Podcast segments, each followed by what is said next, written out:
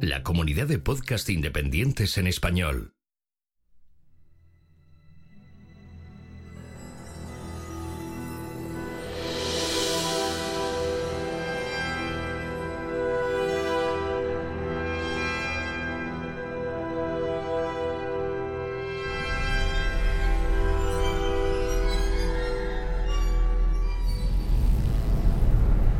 Bienvenidos a la Nebuchadnezzar, la nave de combate donde liberarás tu mente.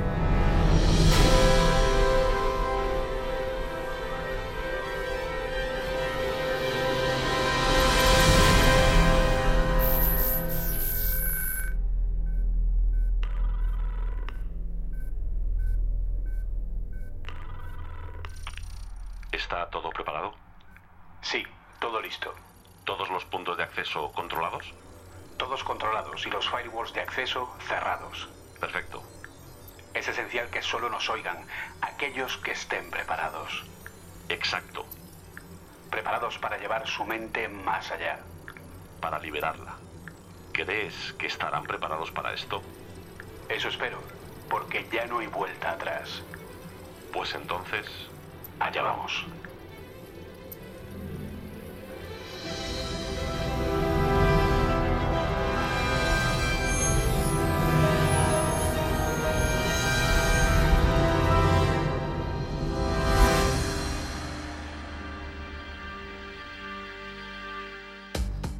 ¿Qué sucede con la industria del software y el hardware? ¿No son capaces de poner la etiqueta de producto terminado junto a otra que diga no necesita más cambios ni actualizaciones?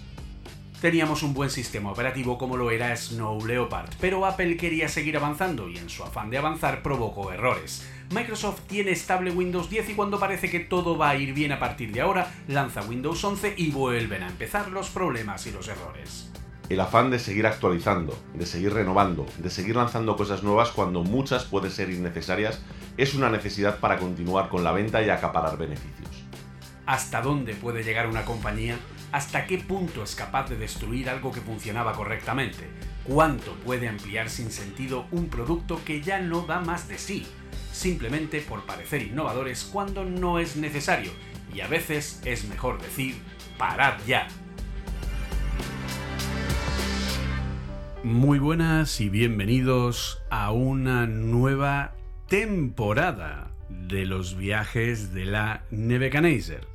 Parece mentira cuando empezamos, eh, cuando, bueno, pues eh, reconstruimos la nave, porque no podemos olvidar que la nave quedó destruida después de todo lo que sucedió en Sion, etcétera, pero bueno, pues Oliver y yo nos pusimos mano a mano y la reconstruimos y costó bastante, ¿verdad, Oliver? Pero bueno, al final la echamos a andar, ¿no? Sí, o sea, a funcionar funciona. El problema es la hernia que nos hemos echado a la espalda para poder hacerlo funcionar todo. O sea, no Entre sido- otras. Entre otras. Ha sido ba- bastante, bastante complicado, ¿no? Es decir, desde circuitos completamente quemados, partes mecánicas completamente chamuscadas, que estaban encasquilladas, que no había forma de echarlas a andar. Bueno, dos de los reactores que siguen sin funcionar muy bien, pero que bueno, tampoco, como no necesitamos ir demasiado rápido, porque sabemos por dónde vamos, nos vamos defendiendo. Pero la verdad es que sencillo no ha sido. No. Nos, nos costó bastante echarlo a andar. Pero bueno, al final ya tenemos la nave, pues bueno, bien, funcionando más o menos dentro de unos cánones más o menos buenos.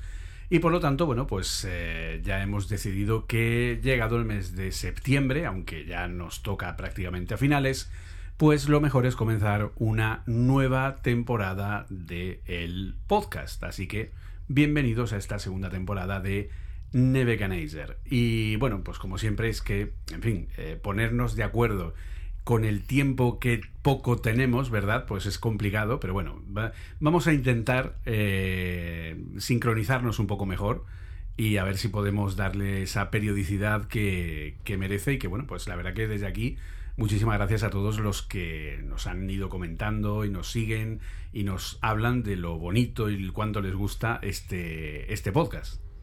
Sí, la verdad es que en ese sentido no podemos estar más agradecidos. O sea, todo han sido buenas palabras, buenas críticas. eh, bueno, estamos en ese sentido muy, muy contentos. Y es verdad lo que estabas diciendo, nos cuesta, nos cuesta ponernos porque al final, hombre, esto hay que prepararlo un poquito, eh, tenemos que editarlo luego correctamente, ese tipo de cosas que al final llevan un tiempo que, bueno, yo creo que a lo mejor en esta temporada yo personalmente puedo ayudar más, puedo, puedo echar un poco más de mano porque ahora tengo más tiempo. Es decir, ya desde hace unos meses, la verdad es que, por ejemplo, mi disponibilidad de horarios es bastante más sencilla de lo que era hace, hace un año, ¿vale? Es decir, la diferencia es bastante grande. Y lo más importante es que estás más tranquilo, espero. Estás un poco. Sí, sí, sin lugar a dudas. O sea, ya para mí los calamares son, pues bueno, unas mascotas que tenemos por ahí dando vueltas. Es decir, no me preocupan en absoluto. Eso, eso, eso es lo importante. Y bueno, hoy la verdad que, a ver, podríais, podríais llegar a pensar que a lo mejor es eh, un tema que ya hemos tocado, pero en realidad yo casi diría que es como una segunda parte, básicamente, de algo que ha sido pues una, una constante en todos los eh, programas que hemos ido hablando, que es un poco el de... El de ya está bien, el de...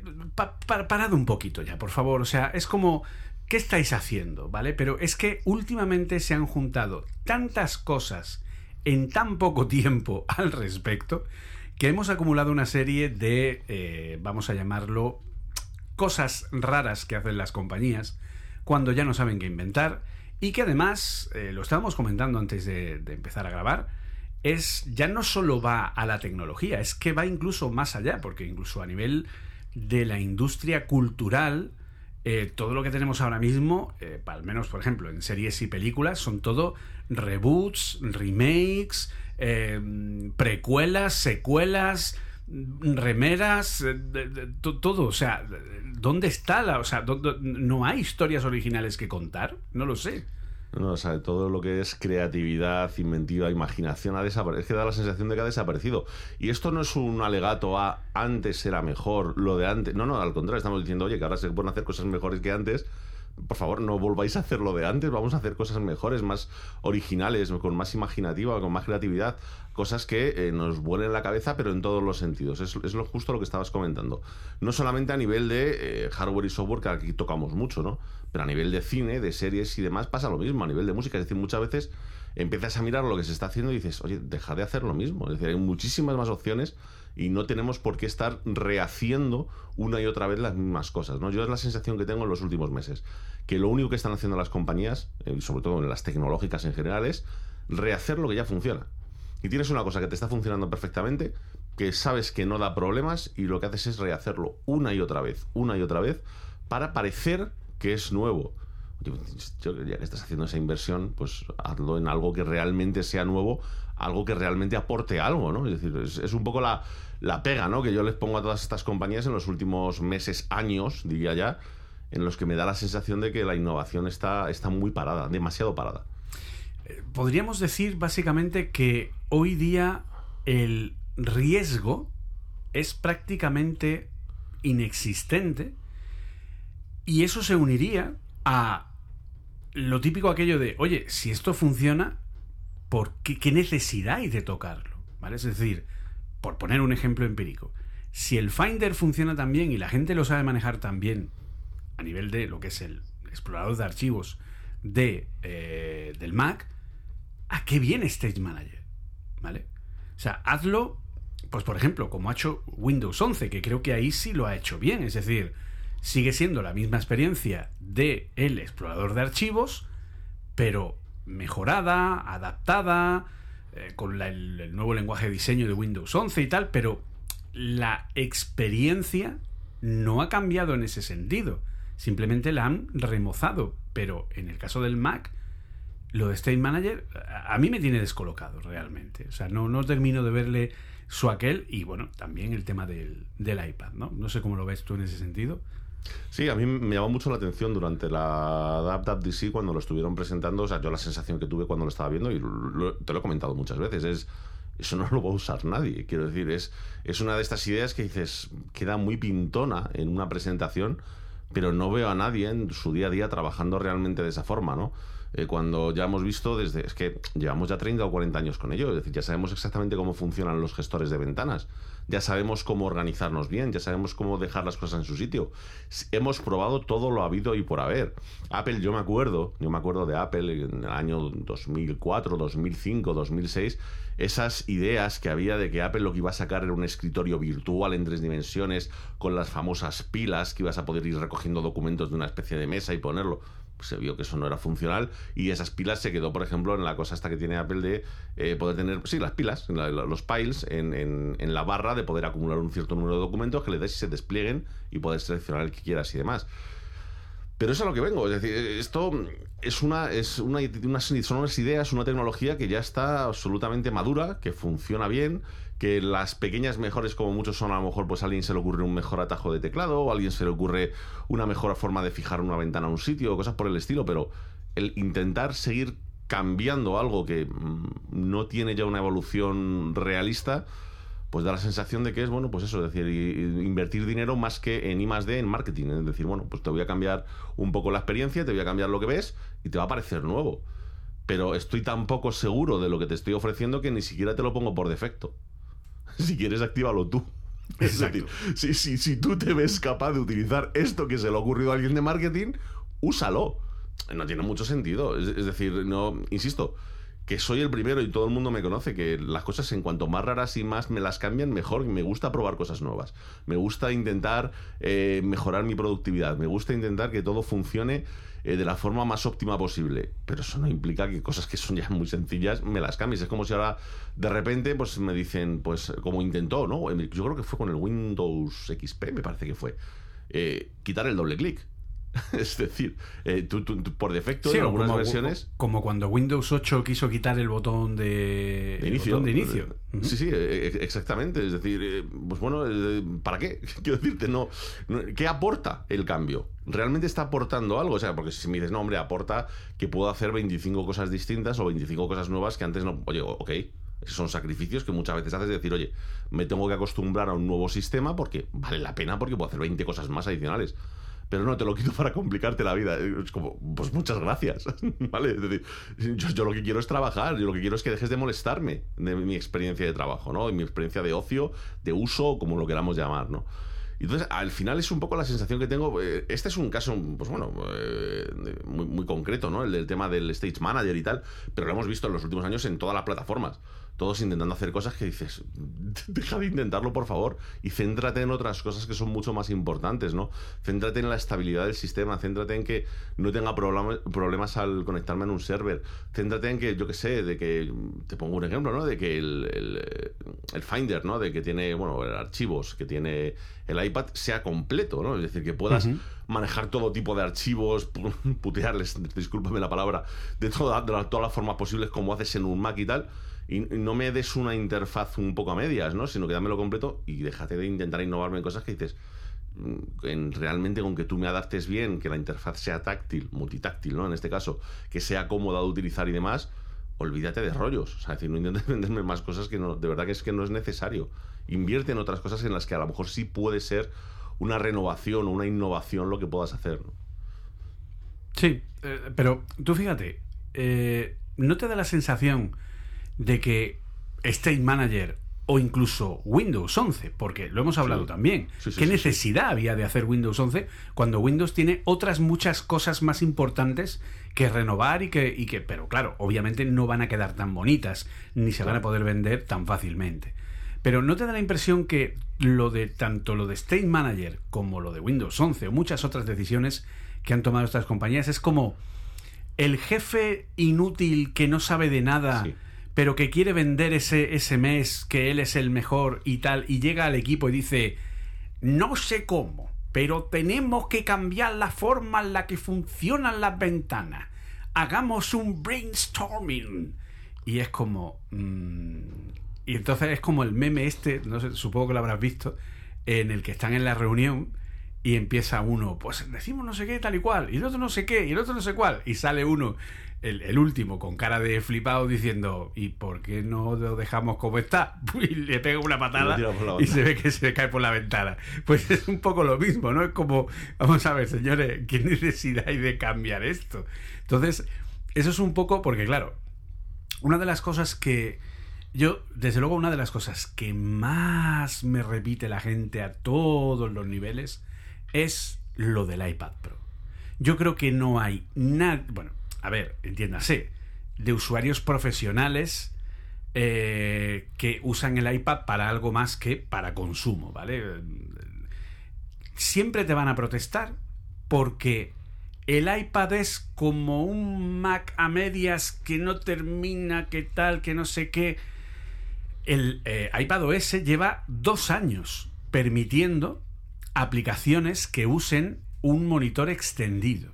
¿vale? Es decir, tanto iPadOS 15 como iPadOS 14 tienen una API para poder utilizar un monitor extendido en el que una aplicación puede proporcionar una interfaz distinta, incluso en 16 novenos, que, eh, por ejemplo, pues es una de las opciones que utiliza el editor este de vídeo tan famoso de Sí, LumaFusion. el LumaFusion, exacto. Si tú conectas LumaFusion a un monitor externo, tienes la preview de la, del timeline en ese monitor externo a pantalla completa. No te hace un mirroring. Hay muy pocas aplicaciones que usan esta API porque es una API nativa, requiere hacer una serie de cosas y bueno, pues la gente no, no, no la ha usado, pero ahí está. Sin embargo, Apple lleva mucho más tiempo con el tema de el ratón y el teclado, ¿vale? El de ese ratón que es un circulito, ¿vale? Porque Sí, lo sí. que hace es simular el dedo. Sin embargo, han tardado dos años en hacer que ese ratón pueda entrar a un monitor secundario. Y sin embargo, para poder hacer eso, resulta que se meten en un fregado del que, ojo, ojo, veremos a ver si son capaces de salir, ¿vale? Yo el otro día hablaba con Arturo, eh, Arturo Rivas, compañero de- del podcast eh, Café Swift, en el que él tiene la beta de iPadOS 16.1, ¿vale? Porque recordemos que la versión de iPadOS 16 no ha salido al público porque Apple no ha sido capaz de terminarla y dejarla de una forma estable. Bueno, pues él tiene la última, la 16.1 beta 2, que salió hace unos días. El iPad, según su experiencia, y la corroboro de otra mucha gente más, se arrastra, no hay manera de que funcione bien, hace cosas raras, eh, pega glitch, o sea, es un nivel de beta tan, tan, tan... Es un nivel de alfa, básicamente. O sea, tú notas que el sistema no va bien. Y estamos a finales del mes de septiembre y teóricamente iPadOS 16 debería salir a primeros mediados de octubre. Es decir, espérate que Apple no tenga que deshabilitar State Manager y lanzar iPadOS sin State Manager para ponerlo después, porque no son capaces de hacer que funcione. ¿Por qué? Porque técnicamente lo que han hecho ha sido coger una misma librería y usarla en el Mac y en el iPad. Y para ello han tenido que casi rehacer por completo todo el kernel de iPadOS para unir a nivel funcional los dos sistemas operativos. Pero claro, en el Mac les ha salido medianamente bien, Ventura tampoco es que sea para tirar cohetes, pero desde luego se puede trabajar con él, pero en el iPad es un desastre. Y entonces, claro, aquí viene la gran pregunta. ¿Qué necesidad había de meterse en un fregado de tal calibre que al final lo mismo ni siquiera te sale bien la jugada? Ese es el tema. Bueno, la, la necesidad al final es la de siempre, es el tema del marketing, el tema de intentar parecer, ¿no? Que estás innovando con cosas que realmente no son ninguna innovación y que a veces te pueden pasar factura porque son más complicadas de lo que habías pensado en un primer momento, ¿no? Es decir, seguramente a alguien se le ocurrió eso, es decir, bueno, sí, hemos hecho ya Expose, que lo, converti- lo convertimos en Mission Control, que le dimos la vuelta, le pusimos los widgets que entraban, que salían, ahora ya ni entran ni salen. Bueno, colocar unas pantallitas y tal, pues será como hacer lo mismo y resulta pues que se les ha complicado. Es decir, que algo que pensaban que iba a ser coser y cantar, pues bueno, pues no lo ha sido. Es un, poquito más complicado que eso, ¿no? Pero es que es lo que te digo, eh, yo es lo que estoy viendo que pasa con todos los sistemas, ¿no? Es decir, eh, tuvimos ahí como una, una pequeña ventanita, ¿no? Podríamos decir, de unos años en los que parecía que se estaban empezando a centrar y pues no, pues no. A mí me llama mucho la atención lo que pasó con Windows, ¿no? Todo el tema de Windows 10, que cuando ya iban por el sexto, cuarto, quinto, sexto año de Windows 10, que oye, que la cosa empieza a ir estable, que empezamos a no tener fallos, que todo empieza a funcionar correctamente, que todo parece que va bien. Y además ya salen diciendo, señores, este es el último Windows. A partir de ahora solo pequeñas actualizaciones incrementales. Eso es lo más importante, que dijeron que era el último. Claro, es decir, cuando se requiera y tal. Y no pasan, literalmente no pasan seis meses de decir eso y te dicen, en tres meses Windows 11. Y dice, ¿pero qué dices? o sea, ¿pero qué me están contando? No, me no. Pero que vamos a ver que, que, todos estábamos de acuerdo con lo de Windows 10, que es que no había nadie que dijese, vaya tela, mira esta, esta gente de Microsoft, que es que no quieren hacer nada. No, no, todo el mundo dijo, perfecto. Perfecto, ahora parece que está funcionando bien, no lo toques. No lo toques, pues evidentemente vete actualizándolo. Oye, ¿Quieres hacer.? Es que además se había dicho que se iba a hacer.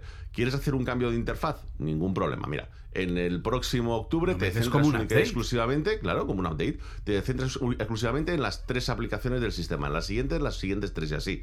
Poco a poco, en dos o tres años, lo tenemos todo actualizado, sin Olvídate. Desde que sacaron Windows 11 hasta que se volvió estable, pasaron como ocho meses. Aproximadamente. Dices, hombre, pero por Dios, ¿qué necesidad había? Aparte de ninguna. O sea, sí, ¿por qué? Porque, parece más nuevo. Pero es que lo, más grave de todo es que encima, en este caso concreto, es una simple cuestión de imagen de marca, porque es que Microsoft mm, hace mucho que no vende licencias, quiero decir. Microsoft vende la licencia cuando compras un ordenador nuevo y si te la hace por tu cuenta te compras una OEM. Quiero decir, no, no está vendiendo la licencia de 300 euros en ningún caso. Ante eso, ¿qué necesidad tienes realmente cuando tienes, insisto, en el caso de Microsoft está en concreto, tienes otras herramientas de la marca que se están, otras plataformas de la marca que se están vendiendo muy bien, que tienen muy buena imagen, que tienen muy buena... ¿Por qué haces eso? O sea, no viene a cuento. No viene a cuento. Es, es, es, estropear tu imagen. Es tener durante un año un montón de gente diciendo, pues ahora Windows ya no va bien. Cuando de repente habías conseguido, esto es histórico, después de 20 años que todo el mundo dice, ah, pues, pues parece que Windows funciona bien. Que esto ya no, era como una cosa que ya no, ya no era pensable. Es decir, que algún día íbamos a decir que Microsoft iba a hacer algo que estuviese medianamente bien. De repente parece que lo han arreglado y le dan la vuelta. Y dicen, bueno, pues ahora ya no va a estar bien. ¿Por qué? Pues porque somos Microsoft. Soy panas panay y he decidido que vas a tener bugs en la, interfaz. Es que no tiene sentido. Lo mires por donde lo mires. Oye, que, y que, yo te tus AMD Ryzen van a ir más lentos, porque como, voy, a porque como voy a poner un, un, eh, un programador de tareas, ¿no? Eso es.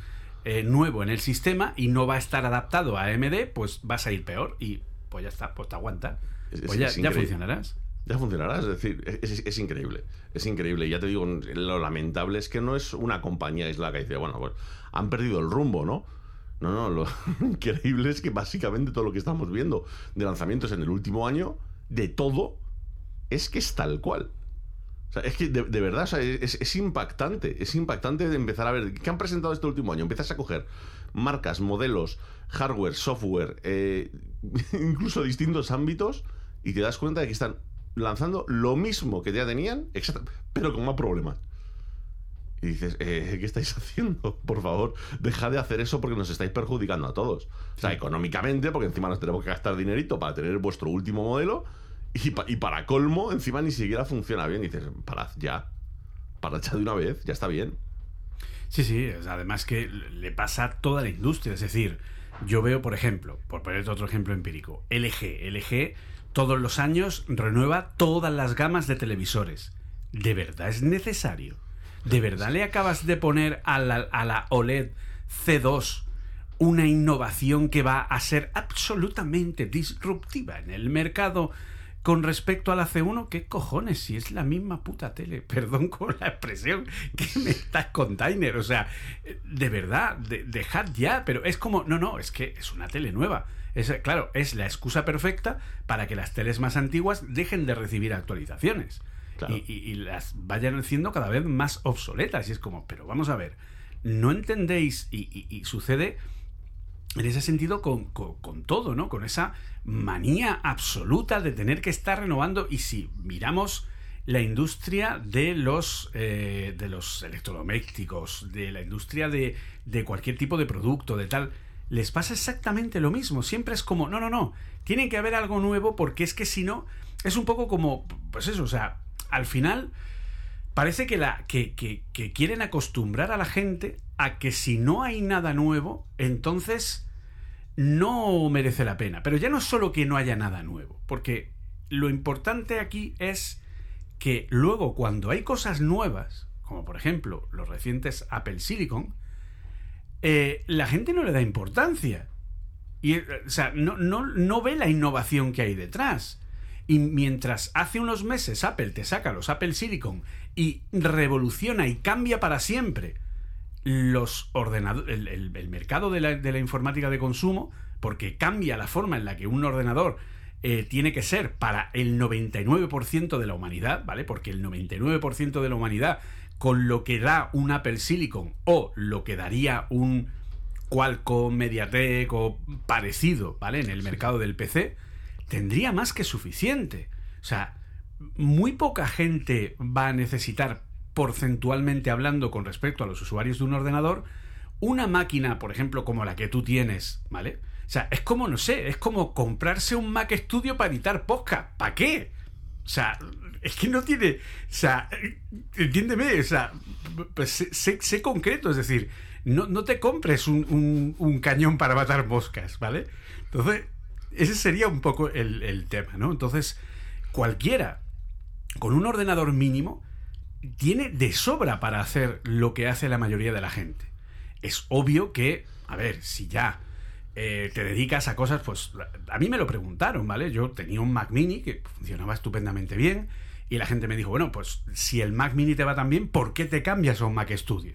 Entonces, claro, yo comenté, digo, mira, el Mac mini va muy bien, pero es un ordenador de consumo, aquí lo hemos hablado mucho, es un ordenador de consumo y yo, dado lo que es mi trabajo a nivel de desarrollo, formación, etcétera, yo necesito, pues, a dar clase que tienes todo lo que consume un entorno de desarrollo mm, que consume muchísimos recursos, unido a que estás capturando la pantalla en tiempo real emitiéndola por internet, que estás capturando el vídeo, que estás haciendo una grabación, que además las formaciones incluyen en muchas ocasiones virtualización de procesos, virtualizando bases de datos, virtualizando servidores, virtualizando eh, todo tipo de, servicios, etcétera. Es decir, el Mac Mini llegó un momento en el que, a pesar de los 16 GB y el M1, se quedó pequeño.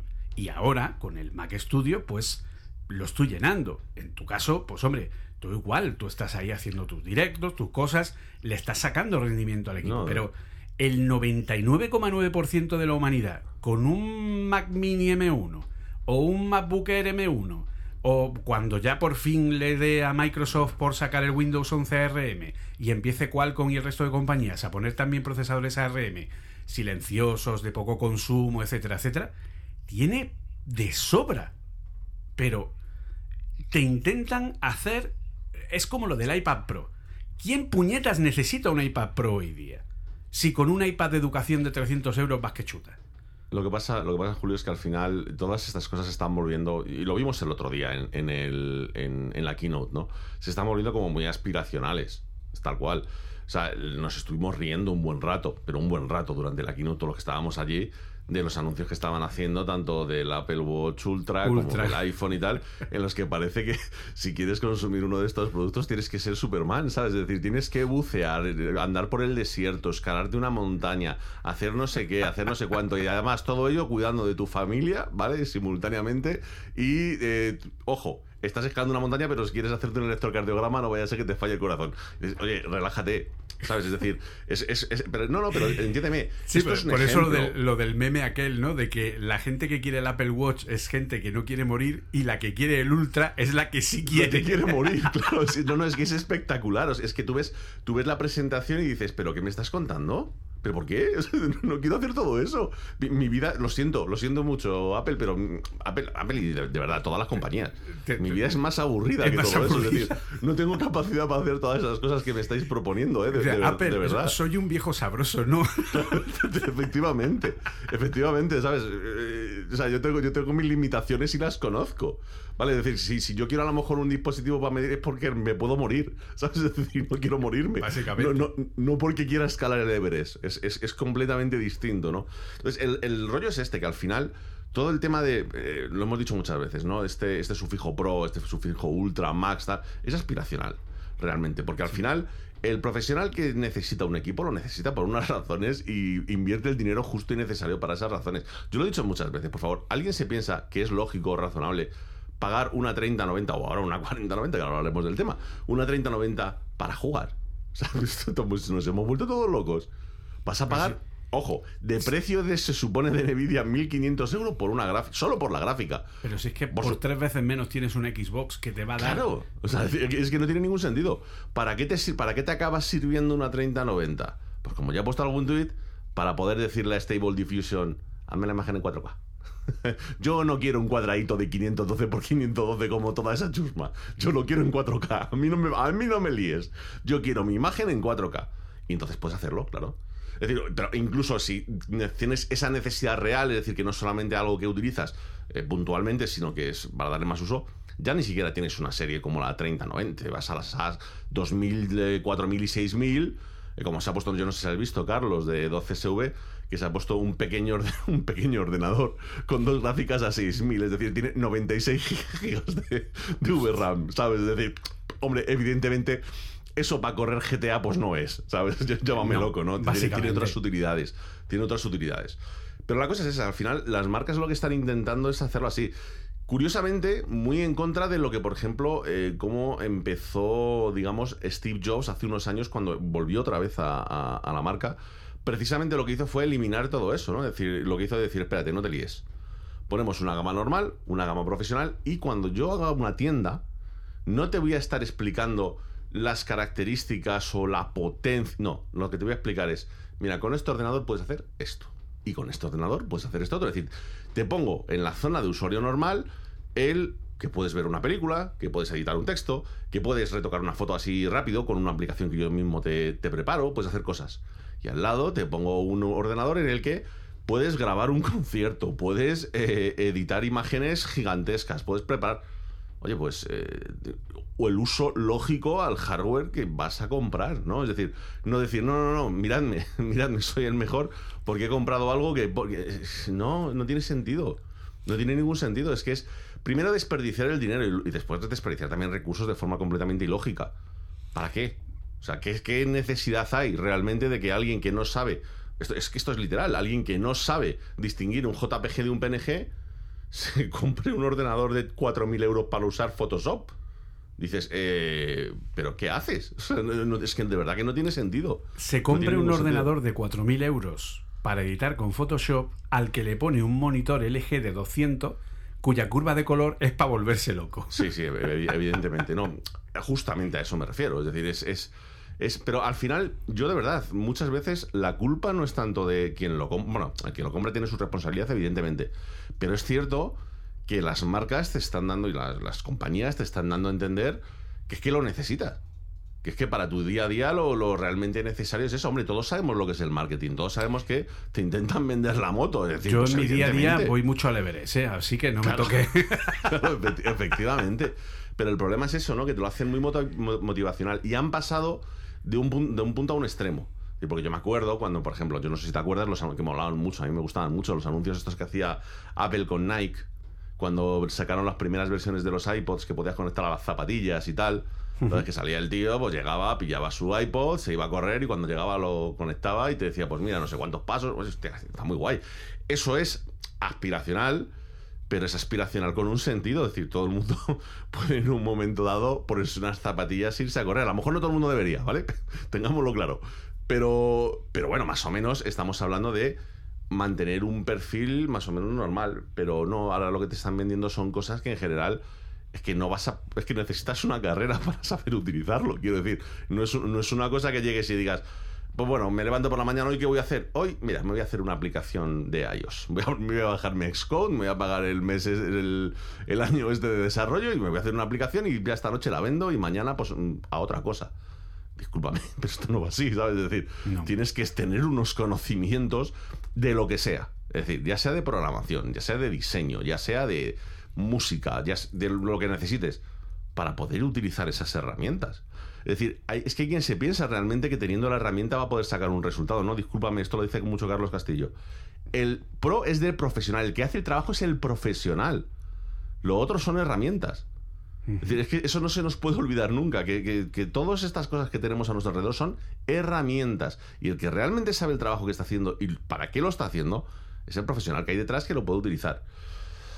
Intentar que- poner como aspiracional cosas que son para uso de trabajo, es que... eh, Es lo que, lo que dijo complicado. lo que dijo Marques Brownlee, ¿no? Que con el Mac Studio M1 Ultra eh, ibas a ser igual de malo editando vídeos, malo. pero más rápido. Más rápido, efectivamente.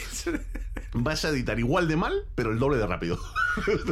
Es que, Así es que, es es píllatelo, tal chaval. Es que es tal cual. Es que es- es una, es una cosa que me- de verdad que me cuesta mucho entender porque yo es verdad que, hombre, todos hemos tenido 16 años y nos hemos calentado, quiero decir, pues evidentemente. Pero llegado a un punto, pues dices, oye, espérate, yo quiero hacer esto, esto y esto, ¿qué necesito para poder hacerlo? A lo mejor lo primero, pues es eso, lo que te digo, estudiarte una carrera, ¿no? O, o, a- o meterte en un curso de vete a saber qué. Pero De suponiendo que Apple ya Coding Academy, por ejemplo. por ejemplo, como, ya- ya- como Es lo primero que se me ha ocurrido. ¿sabes?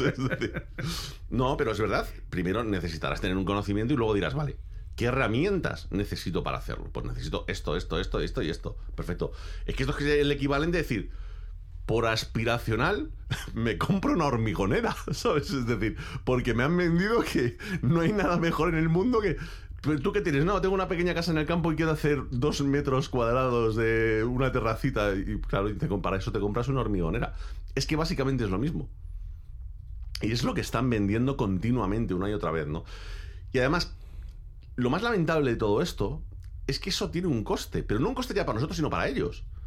Ellos están realmente gastando muchísimo dinero año a año en I+D, en desarrollo, en marketing, en todo, Y para te conseguir... y luego te venden la ecología. Bueno, claro, eso, pero eso ya es que ya es un tema que es mejor ni tocar, porque ya te pones malo del todo. Pero bueno, lo grave es eso, es decir, tú tienes una... Lo, lo hablábamos antes de empezar el podcast, que esto lo comenté yo hace unos días en, en, mi- en mis directos. Tú tienes todas las compañías que hacen móviles de Android y están absolutamente empeñados en que su innovación tiene que ser cambiar el launcher de inicio de la... de- vamos a ver. Almas de pollo. Si nadie, a nadie, nadie os gu- le gusta vuestro launcher. Si lo primero que hace todo el mundo es poner uno de terceros porque son horrorosos. Os están costando un dineral. Estáis teniendo que hacerlos para cada uno de los modelos que estáis preparando. Estáis, por favor, dejad de hacer eso y dedicaos a hacer un par de aplicaciones que sean suficientemente buenas y si queréis, pues como hace Apple, solo para vuestros dispositivos que digan, ostras, es que me compensa comprar un móvil LG, aunque no, yo ya creo que ya no hacen móviles, pero bueno, un móvil LG porque tiene esa aplicación que es solo de LG que es espectacular. O un móvil, por ejemplo, Sony ha sacado una gama ahora de, de móviles súper caros que cuestan como 1800 pavos, pero por, por lo menos, y mira que no soy muy fan de Sony precisamente, pero por lo menos tienen una cosa y es que te dicen, no, no, no, disculpa, es que tú abres la aplicación de fotos, ¿vale? Y tienes el mismo menú que en una A6000 o una A7. Directamente es el mismo menú. Y puedes jugar con el sensor lo mismo que jugarías con la otra cámara. Y además es un sensor de, un, de, de, bueno, de lo que llaman ahora de una pulgada, que realmente no es una, no es una pulgada, es más pequeño, pero bueno, que es, es- es el formato al que llaman una pulgada. Bueno, por lo menos tienes una idea, ¿no? De lo que estás haciendo, pero sin embargo tienes a todas las compañías diciendo, no, no, no, yo soy mejor, porque mira qué bonito. Dices, no, disculpa, ¿cómo que mira qué bonito? No, no quiero tu bloatware. Yo quiero un sistema que funcione bien, oye, y ofréceme algo que no me ofrezca la competencia. Y sin embargo, la innovación es cero. Es básicamente cero. Es decir, lo que están haciendo es, todos tienen básicamente el mismo móvil, todos tienen básicamente el mismo software, y la distinción es que si odias mucho los, los, iconos cuadraditos redondos, no te compres un Samsung, porque no lo puedes quitar, a no ser que pongas un launcher de, terceros. Y si te parece muy sosa la interfaz de Google, pues cómprate algo que tenga una interfaz distinta. Eso no tiene sen- Es que de verdad que no le veo el sentido. Porque, insisto, eso vale mucho dinero. O sea, es que no les está saliendo gratis, ¿no? Es decir, no es que llega Samsung y dice, bueno, es que a mí realmente preparar mi launcher para cuatro móviles, es que esto me lleva una semana, una inversión de... Es que ni... Y gano mucho dinero. No, no, no, no, no. Les es un dolor de cabeza. Tardan meses en lanzarlo. Están teniendo que trabajar estrechamente con Google para todo el tema de actualización. Dices, eh, ¿por qué estáis haciendo esto? ¿Qué sentido tiene? Prepara un launcher que te suponga literalmente 15 días de trabajo y, pre- y prepara un software en condiciones que sea diferencial con tu competencia. Que estás invirtiendo mucho dinero. O sea, que es que no, insisto, si es que si me dices, no, es que no lo están haciendo, dice, bueno, pues evidentemente si no lo estás haciendo no lo vas a hacer. Pero es que lo grave es que lo están haciendo, están invirtiendo muchísimo, muchísimo, muchísimo dinero en eso. y para tener un resultado que desde mi punto, esto es mi punto de vista, en la mayoría de los casos es lamentable. Es decir, porque la mejora que tienes respecto al original dices que cuál es ninguna.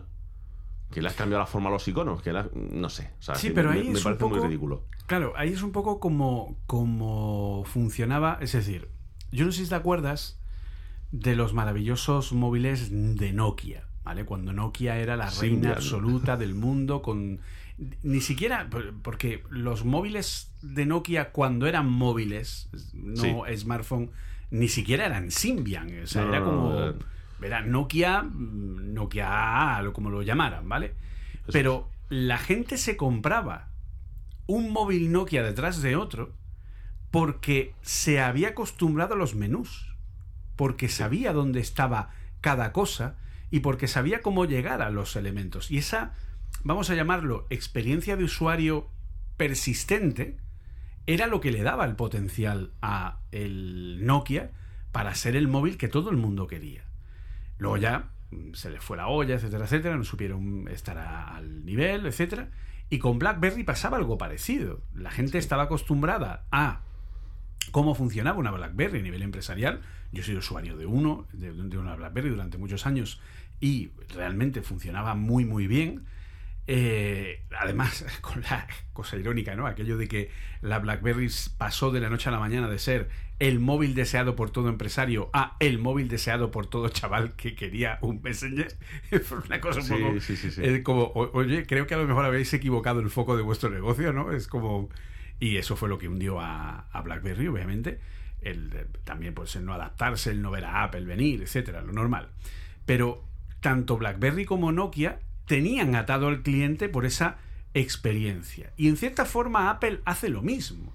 Apple te ata con ese ecosistema del que es tan complicado salir, ¿verdad, Oliver? Que es una cosa Un poquito. Un poquito. básicamente.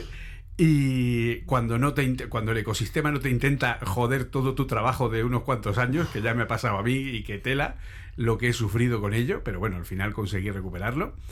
Eh, pero eh, es un poco eso. Entonces, yo creo que in- intentan de alguna manera crear esa identidad propia dentro del sistema operativo, pero claro, se olvidan de que todos tienen el mismo sistema operativo, de que todos los móviles Android tienen el mismo sistema operativo, Android. Por lo tanto, es como, primero, el usuario puede quitar tu capa de personalización y segundo, eh, ¿realmente tú piensas que con lo que estás ofreciendo vas a atar al cliente para que la próxima vez que cambie de móvil, si bien si tiene un Samsung, se compre un, o sea, no vaya a otra marca y no se vaya a un Xiaomi o no se vaya a un OnePlus o no se vaya, claro.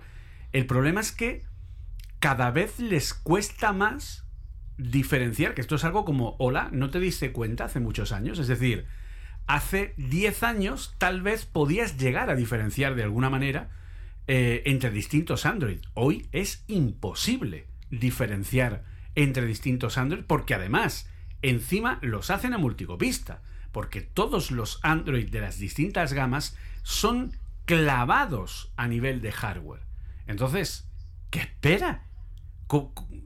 Y, y si lo intentas hacer por esa capa de personalización, pues lo que sucede es eso, que, que- que no, que no sirve. O sea, es como, tú imagínate que, espero que, a nadie- que, no, se, que no se les ocurra hacerlo, eh, porque ya es tal, eh, que HP o Sony o mm, Lenovo o, mm, la- o Asus, etcétera, decidieran hacer su propia capa de personalización de Windows. Y tú compraras un ordenador y dependiendo de la marca que lo compres, tienes distintos iconos, distintas distribuciones, distintos tamaños de ventana, de tipografía, de... O sea, de verdad, o sea, sería... pu- Pues eso es lo que pasa con Android. Bueno, ya- lo han hecho, ya lo han hecho de alguna forma metiéndote un montón de bloatware. ¿eh? Bueno, O sea, lo del eh, bloatware ya, ya es como, esto paró o sea, un poquito, paró un poquito, pero hubo un momento en el que te comprabas una HP Eh. y tenías que y lo primero que tenías que hacer es, es desinstalar 85 aplicaciones. Yo he O sea, llegado a estar una puñetera hora entera quitando toda la morralla que ponía Hewlett Sí. Packard en sus Sí, sí, sí, sí. portátiles. Por eso que era como, que- pero señores, pero, pero ¿qué me estáis contando? O sea, ese es el nivel. Entonces era como, pero bueno, vamos a ver. Entonces, claro, si tú intentas diferenciar portátiles Windows Pues, ¿cómo los diferencias si todos llevan Windows? Pues claro, un portátil sí puede ser algo más. Puede jugar un poco más con el diseño. Tienes unos HP Envy, que son así como más tipo Apple, ¿no? Eh, tienes eh, con diseños más metalizados, una cosa más elegante. Eh, los Acer tienen distintas gamas, unas gamas de gaming, otras gamas un poco más de oficina, no sé qué. Los, en fin, ahí puedes un poco diferenciar. Pero en un móvil, ¿qué, qué puedes hacer para diferenciar un móvil de otro? Si al final, y eso es un poco lo que va también en contra de la propia Apple. Es decir, a ver, yo aquí obviamente no lo veis porque esto es un podcast, pero en mi mano tengo una isla completa. Tengo una isla entera en mi mano. Soy el hombre más poderoso del mundo.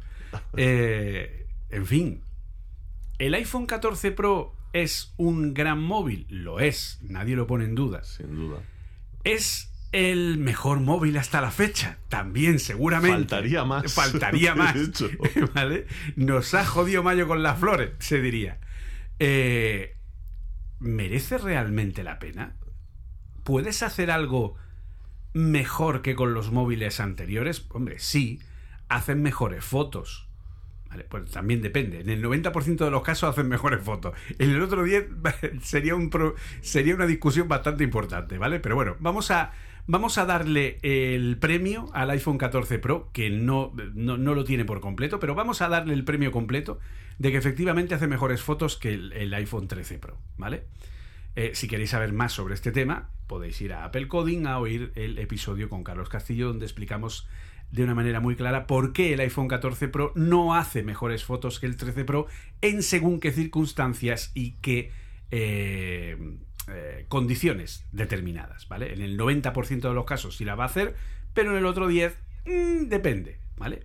Pero, insisto, vamos a darle la, vamos a darle el premio, ¿vale? Y vamos a darle el premio de que efectivamente es el más rápido, el mejor. De hecho, el A16 es el primer procesador ARM V9 en el conjunto de instrucciones de Apple, que esto es algo que me maravilla que no se haya publicitado en ningún sitio. eso te iba a decir, primera noticia, quiero decirte. Sí, sí, pues eh, yo lo tuve que buscar a nivel de especificación técnica y efectivamente es ARM V9. O sea, una cosa que, bueno, podían haber vendido, pero claro, eh, entiendo que técnicamente no querían vender ese tema. Pero el gran kit de la cuestión es, ¿vas a poder hacer algo mucho más? O sea, ¿vas a poder hacer algo que no podías hacer con un iPhone 13, con un iPhone 12, con un iPhone 11, con un iPhone 10S, con un iPhone 10. No. Lo vas a hacer más rápido, más bonito, pero es lo mismo. Es como, o sea, eh, por eso es a lo que me refiero. Es decir, si hombre, si tú tienes un iPhone 6S, que lo compraste en el año 2014-15, ¿no? El año 2015, ya estamos en 2022, han pasado 7 años. Tu iPhone 6S ya no tiene soporte de iOS 16. Tienes el dinero o puedes comprártelo como yo a través del operador telefónico, pagando en módicos plazos, pues dices, me lo quiero permitir, me doy el capricho, because I'm worth it, porque yo lo valgo, y te compras el móvil. Y dices, pues ya está, soy feliz, como una perdiz. Pero cuando tengas el móvil en tu mano, verás que lo único que te aporta es que va mejor. Ya está.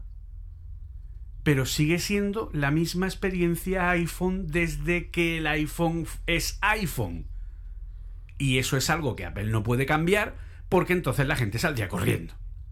Porque si tú compras un iPhone es porque quieres la experiencia iPhone y por eso cambias tu iPhone por otro iPhone, o cambias tu iPad por otro iPad, o cambias tu ordenador PC con Windows por otro PC con Windows, porque tú estás acostumbrado a trabajar con Windows. Es así de sencillo.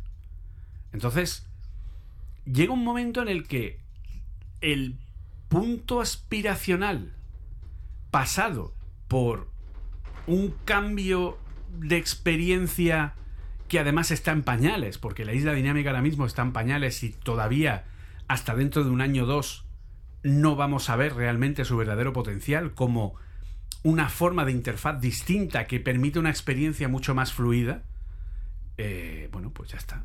Pues si te apetece.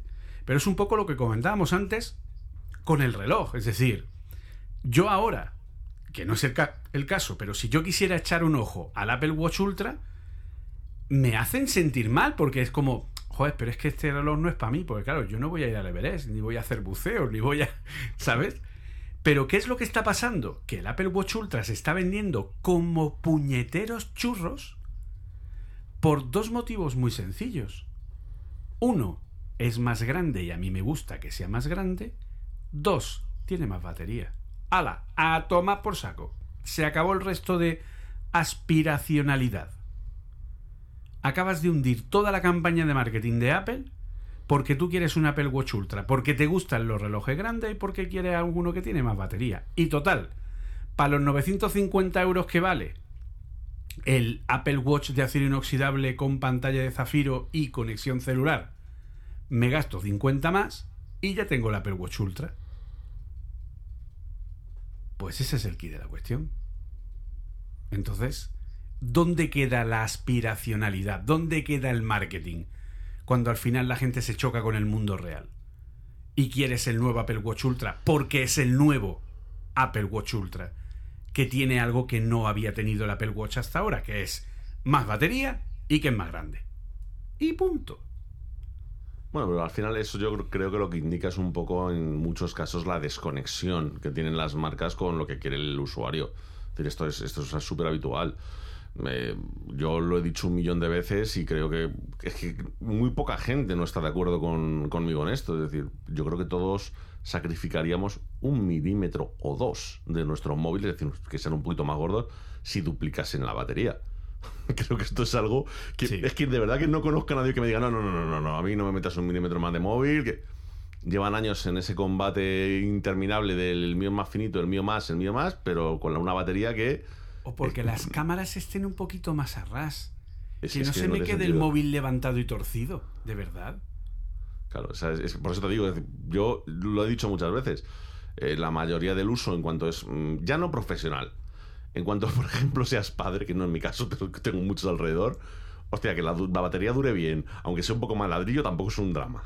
¿Qué Quiero decir, porque tienes cosas más importantes en las que pensar que, que- que en un milímetro. Pero si es que la gente luego le compra una joroba para pegársela al iPhone para tener más batería. Efectivamente.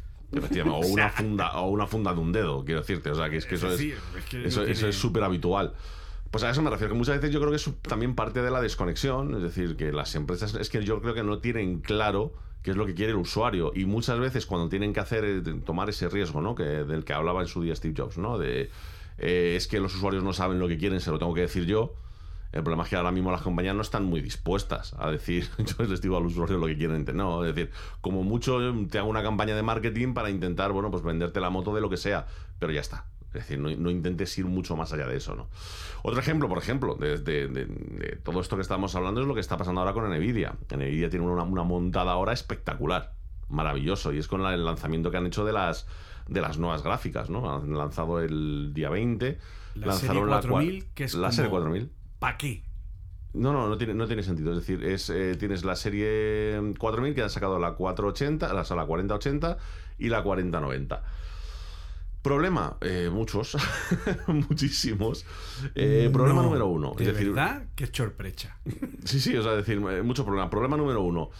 En lo que es un uso realista de la gráfica, no, no va a haber mucha gente que sea capaz de notar una diferencia real. ¿Vale? ¿Por qué? Porque lo que ha mejorado realmente es en el rendimiento con el RTX. Sí, con el, con el RTX, con todo el tema del ray tracing, que teniendo en cuenta que los mejores juegos a día de hoy no tienen RTX, da un poquito igual. Y por otro lado, pues con el tema de pues eh, los cores y tal que están utilizando, pero que eh, solo se aprovechan con una interfaz PCI Express 5, etcétera, etcétera. Entonces, han sacado unas gráficas que están disparadísimas de precio otra vez. Es decir, estamos hablando ya de que la 4090 se te va a 2.000 euros. ¿Vale? Es decir, si es que eres capaz de conseguir una, que en cuanto la saquen las distintas marcas, que le harán un poquito overclock, le pondrán más ventiladores y se tendrán mucho más RGB, serán 2.400, ¿vale? Es decir, será el precio normal. Y el problema de, esto es que, y, además te vas a consumir 450 vatios, como la 3090 Ti, esta última que sacaron. ¿Problemas? Pues muchos. Eh, resulta que ahora sí que va a haber problemas reales con el tema del consumo. Y no es un tema de decir, bueno, es que ya no me va a valer mi fuente de alimentación de un kilovatio. Eh, Eso es un problema. Pero no solo va a ser eso, ¿no? Sino que el problema es que al final las especificaciones, eh, por ejemplo las ATX, no están diseñadas para cubrir este tipo de hardware. Entonces eh, ya se está hablando muy seriamente de la actualización que viene ya del siguiente, del siguiente formato, la siguiente especificación de, la, de las placas ATX. Y uno de los problemas que tienen es que nos están llegando a poner de acuerdo entre los fabricantes de gráficas, los de fuente de alimentación y los de placa base.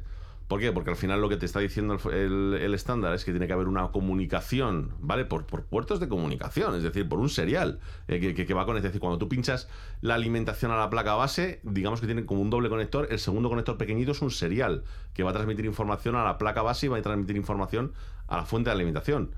Y resulta que no se ponen de acuerdo con lo que ya están diciendo que pues es más que probable que en este tiempo, en estos tiempos de transición que va a haber durante los próximos años, se quemen muchos cables. se queme mucho cable porque no se está dando una información correcta entre una placa base y una fuente de alimentación y pase más corriente de la que debe por un cable. Y dices, hombre, por Dios, eh, ¿qué estáis, qué estáis, ¿por qué? O sea, si, si, no habéis sido capaces de vender bien las 30, 80, 30, porque había habido un problema de estocaje brutal. Encima ahora el mercado se está saturando de gráficas de minería porque por el merch de Ethereum. Y ahora lo mejor que eso os ocurre es sacar esta 40-80 y 40-90. Que a, a, mí ha habido un, un, ejemplo que me ha hecho mucha gracia, ¿no? Que ha sido Auronplay. Y dice, hostia, no lo vais a creer. No lo vais a creer, que me, me han dicho que me mandan una, una 40-90. Le, le, han regalado una, es verdad. Algo, no, algo y, y sabes qué es lo que ha hecho, ¿no? Dice, yo he dicho que se la envíen directamente a Nate Gentil y yo le he dicho a Nate Gentil que hasta que aquello no esté funcionando correctamente a mí no me envíen nada. Pues no vea la que le ha caído a Nate Gentil. Joder, claro, o sea, tiene un marrón encima de puta madre ahora mismo. Es decir, porque ya verás tú para montarle un ordenador que aguante bien eso correctamente. O se lo capa todo o, ve, o vete tú a saber. Porque además, insisto, no será una 3090 una Founders Edition, seguramente será pues de Asus o de una, una de las marcas que, que, trabaja con ellos, ¿no? Eh, dices, ¿por qué estáis haciendo esto? O sea, de, verdad, ¿cuál es, ¿cuál es el sentido ¿no? de, de, de, de este cambio, por llamarlo de alguna forma? O sea, como si no fueseis a vender gráficas en el momento que hubiese stock. Si el problema que tenéis es que no, tenéis stock para venderlas. Ahora que parece que empieza a verlo, eh, no sé. O sea, no sé, no, tiene, no tiene mucho sentido lo que están haciendo. Es lo que te digo. Son evoluciones que están haciendo ahora estas compañías en una dirección que los usuarios, es decir, los que más o menos sabe, sabemos o podríamos querer ese tipo de mejoras, dices, no, no, no es, esa no es la mejora que yo quiero. La mejora que yo quiero va por otro sitio. O sea, la mejora que yo quiero es, oye, planteame no este año, sino dentro de dos años, una subida de potencia en la que oye, no tiene una diferencia grande en todos los ámbitos, no solamente en ciertos ámbitos de la gráfica, y si es posible y me evitas tener que tener una fuente de alimentación de un kilovatio, mejor. Porque tenemos enfrente a Apple que nos da envidia con ordenadorcitos de 150 vatios. ¿Sabes? Es, que, es decir, hostia, ya, es que ya, está bien. Me parece una burrada pensar que tienes que ponerte una fuente de alimentación en tu ordenador de un kilovatio. No, no, no, no, es no, que no, me un parece una ahora. locura. Entre 1,2 y 1,4 para que aquello vaya suelto. Porque como se te, ten en cuenta, Julio, ten en cuenta, tú ten en cuenta que si tú vas a poner una, imagínate una 4090, por ponerte un número, no vas a poner un procesador chusco, vas a meter el, el, tope de gama seguro. Y el tope de gama, si estás en AMD, todavía más o menos se mantiene, pero es que en Intel, la duodécima generación se va a casi 300 vatios. Sí, 300... Son 280. 280. Sí. Es decir, casi 300 vatios. O sea, tú pon ahora un tío, ¿vale?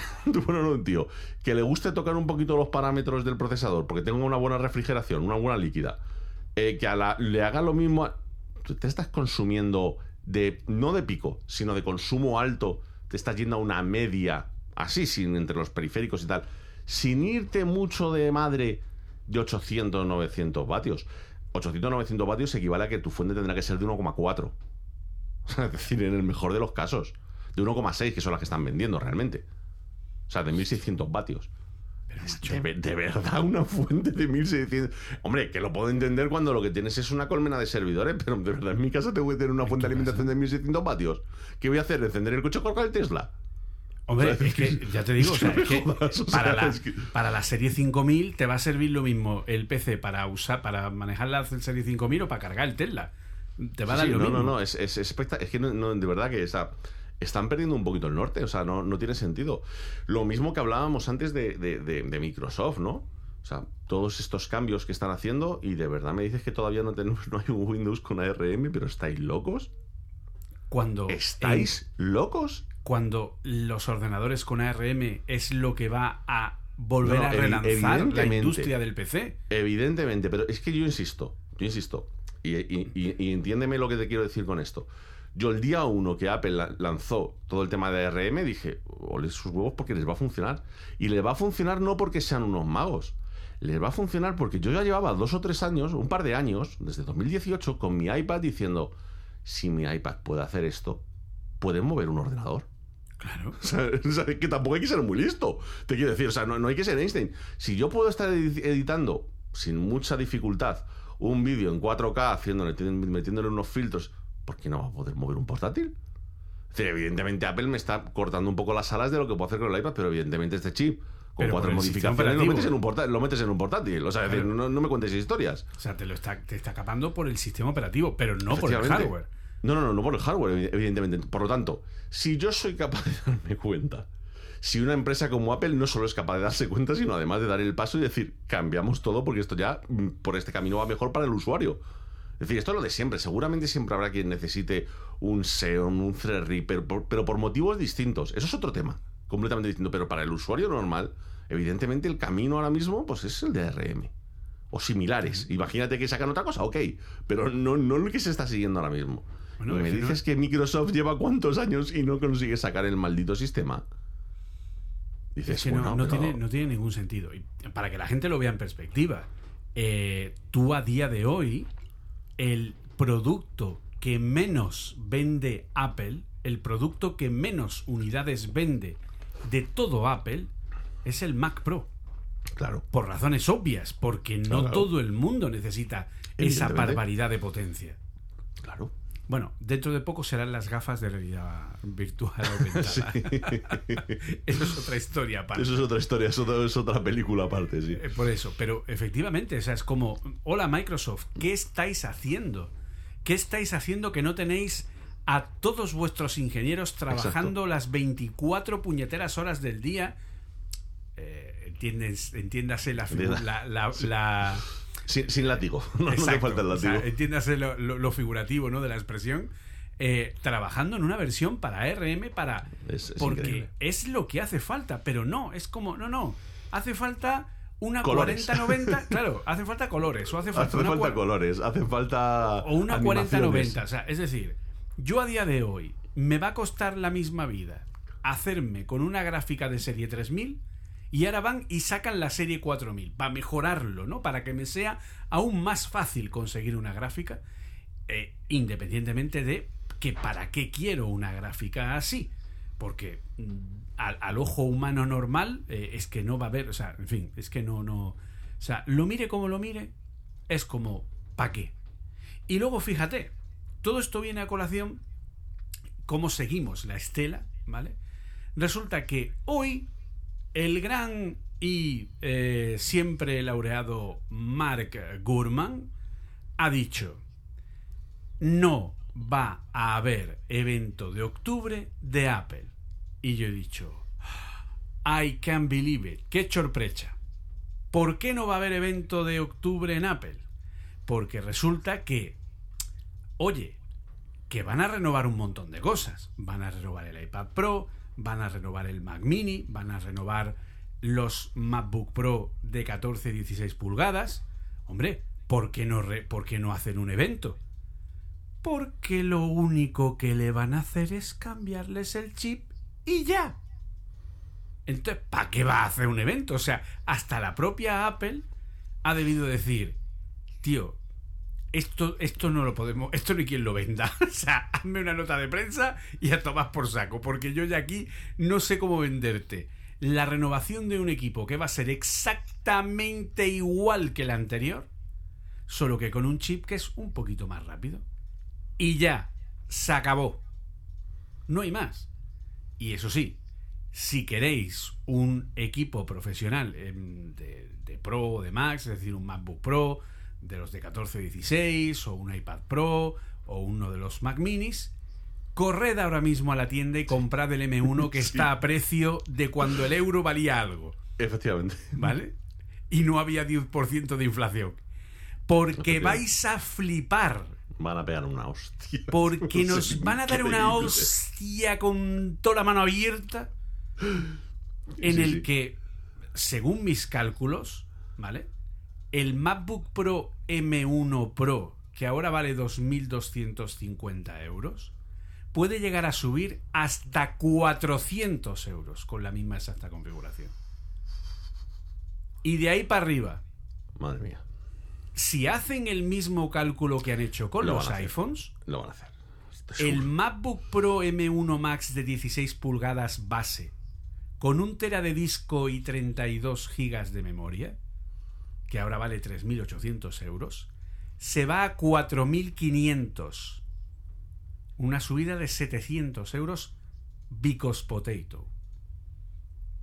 O sea, porque, volvemos a repetir, porque ahora el... Bueno, si es que ya lo ha hecho la Pestor, no sé si lo has leído, que ahora lo que antes valía 1,09 ahora vale 1,19. Es decir, han subido todos los precios Sí, de la Pestor en toda la zona euro.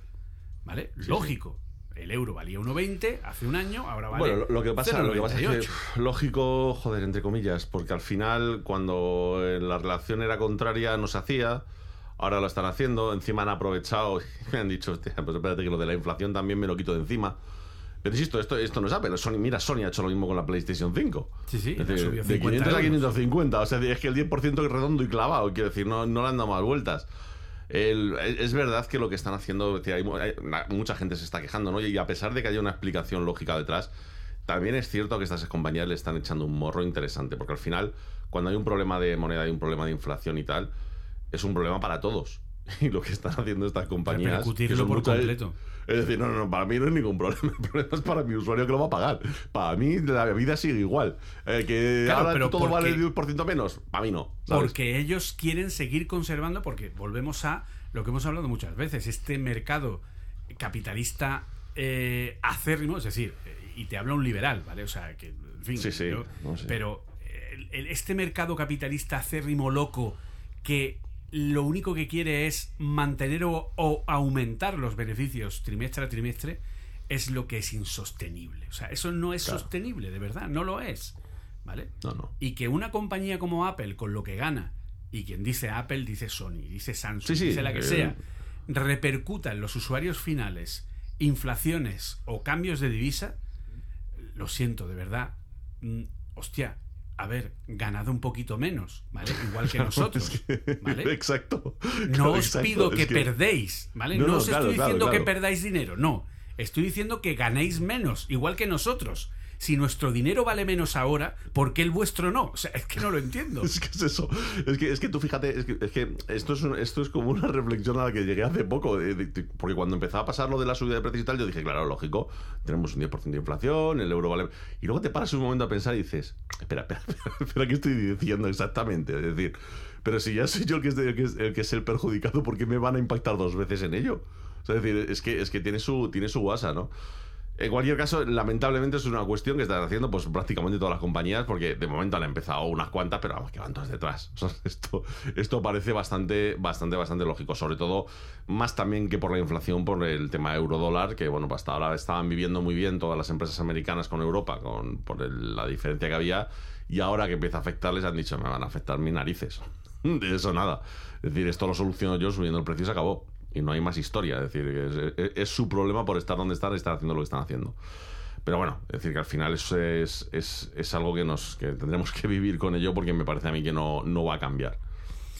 Es que no, no tiene, no, no hay por dónde cogerlo. Y encima, con todo lo que estamos contando hasta ahora, es decir, con esa extraña, porque, a ver, hay cosas que sí pueden tener o que sí tienen sentido, ¿vale? Es decir, pero curiosamente, la verdadera evolución pasa mucho más desapercibida de lo que al final a nosotros tal vez nos gustaría, porque la verdadera evolución al final dices, bueno, vale, yo necesito, eh, pues por ejemplo, te pongo un ejemplo empírico a nivel de software. Eh, Apple llega en el año 2010 y dice, eh, qué bonitos son mis iPhones, esto es todo va genial, todo va estupendo, soy feliz, etcétera.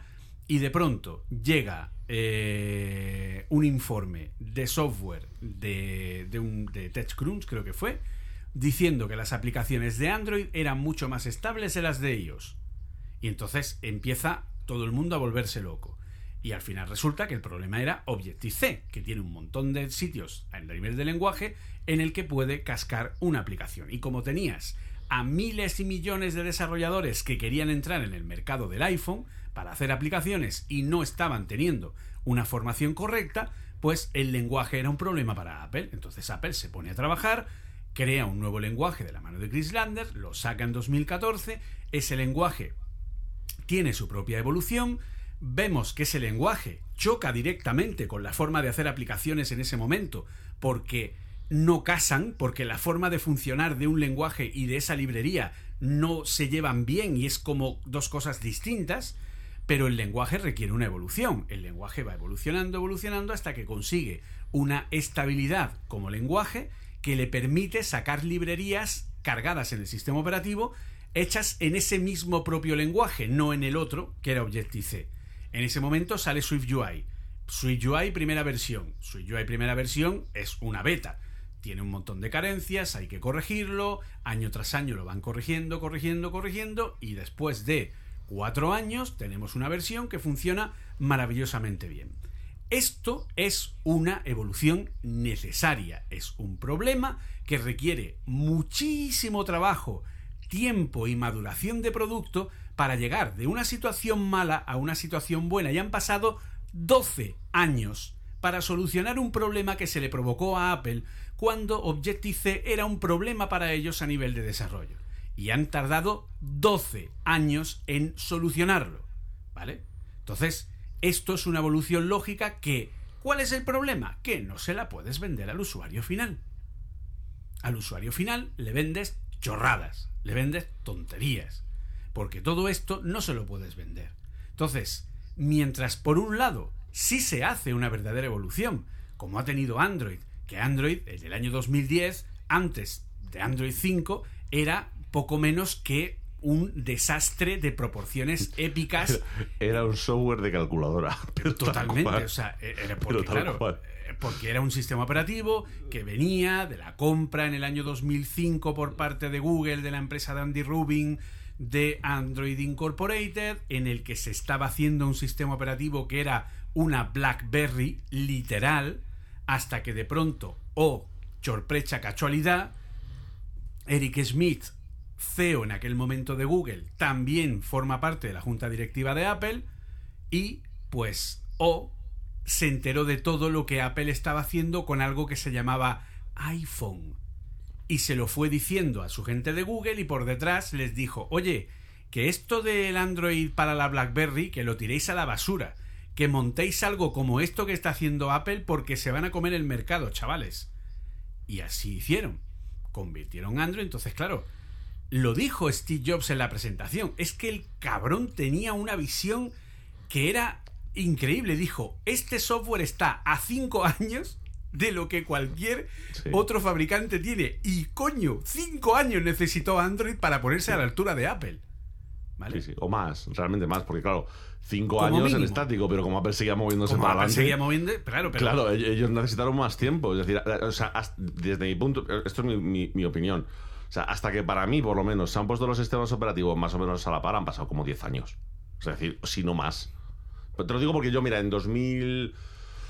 2016, 2015-2016 eh, me compré un Nexus 6P, ¿vale? El, yo creo que el, último de la marca Nexus de, que sacó Google.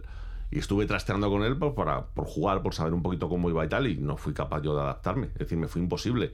Y ahí ya tenía Android sus siete añitos, ocho añitos, ¿no? Más, más o menos. O sea que eh, ahí todavía no estaban ni cerca. Quiero decir, todavía les faltaba bastante. O sea que han tardado más de 10 años realmente en cazarles, ¿eh?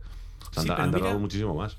Pero mira, por ejemplo, yo ahí, y te lo digo sinceramente, me quito el sombrero ante Google.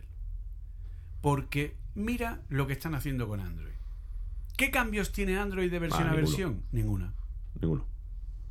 O sea, son cambios de versión menor. Por detrás. Por detrás, son cositas por detrás. Y cosita. Y entre medias han sacado Jetpack Compose, que es una nueva forma de hacer aplicaciones, que mejora, que han sacado Godling de la mano de, de JetBrains para tal. O sea, Maravilloso, genial, me parece estupendo, de, te lo de compro. todas maneras, como tienen que moverse a fucsia tarde o temprano. Que lo van a hacer, pero vamos, que ya te digo tiene- yo lo que lo que van a hacer es coger y decir, en un momento determinado dirán, Sí, Android, no lo sé, 14, Sí. Android 15, 15, sí. y de pronto dirán, nuevo kernel basado en tal, tal, tal, y, dejarán de necesitar la máquina virtual Java porque podrás tener aplicaciones que sean retrocompatibles y usen la JVM o aplicaciones nuevas que irán directamente compiladas en binario con el propio Kotlin. Pues ya está. Y ya está. Y de Sí, pronto sí, los desarrolladores con Android Studio podrán darle al botón y la app que está en Kotlin generará un, eh, un punto app. eh, bueno, ahora se llama App Bundle, me parece. Sí, ahora ahora son los bundles, eso sí. que Por ya eso. no te- el APK normal ya no. Por eso no lo funciona, cambiaron hace unos años. Pero generará una... ¿Por qué tiene una bundle? Pues porque está preparado para hacer como los ejecutables del iPhone. Universales, perdón, los ejecutables del Mac universales. Entonces va a llegar un momento en el que en Android 14 o 15, la que toque, al cambiar el kernel, llevará dentro la versión que necesita la JVM para móviles anteriores y la versión que no necesita JVM porque irá con el binario directamente del de- de compilado a nivel de kernel. ¿Vale? Entonces, el sistema de Android mejorará exponencialmente su funcionamiento cuando use esa capa eh, binaria. Seguirá siendo Android, pero ya no es Android. Es otro kernel distinto de otro sistema operativo totalmente distinto. Pero que tú no te has dado cuenta. Chapó. Chapó. Porque al final la gente, pues sí, en esta versión, pues oye, han retocado un pelín aquí las notificaciones, esto lo han movido un poquito para allá. Yo, yo, los, yo ya llevo dos años y pico utilizándolos y ya te digo yo que los- las actualizaciones son ninguna.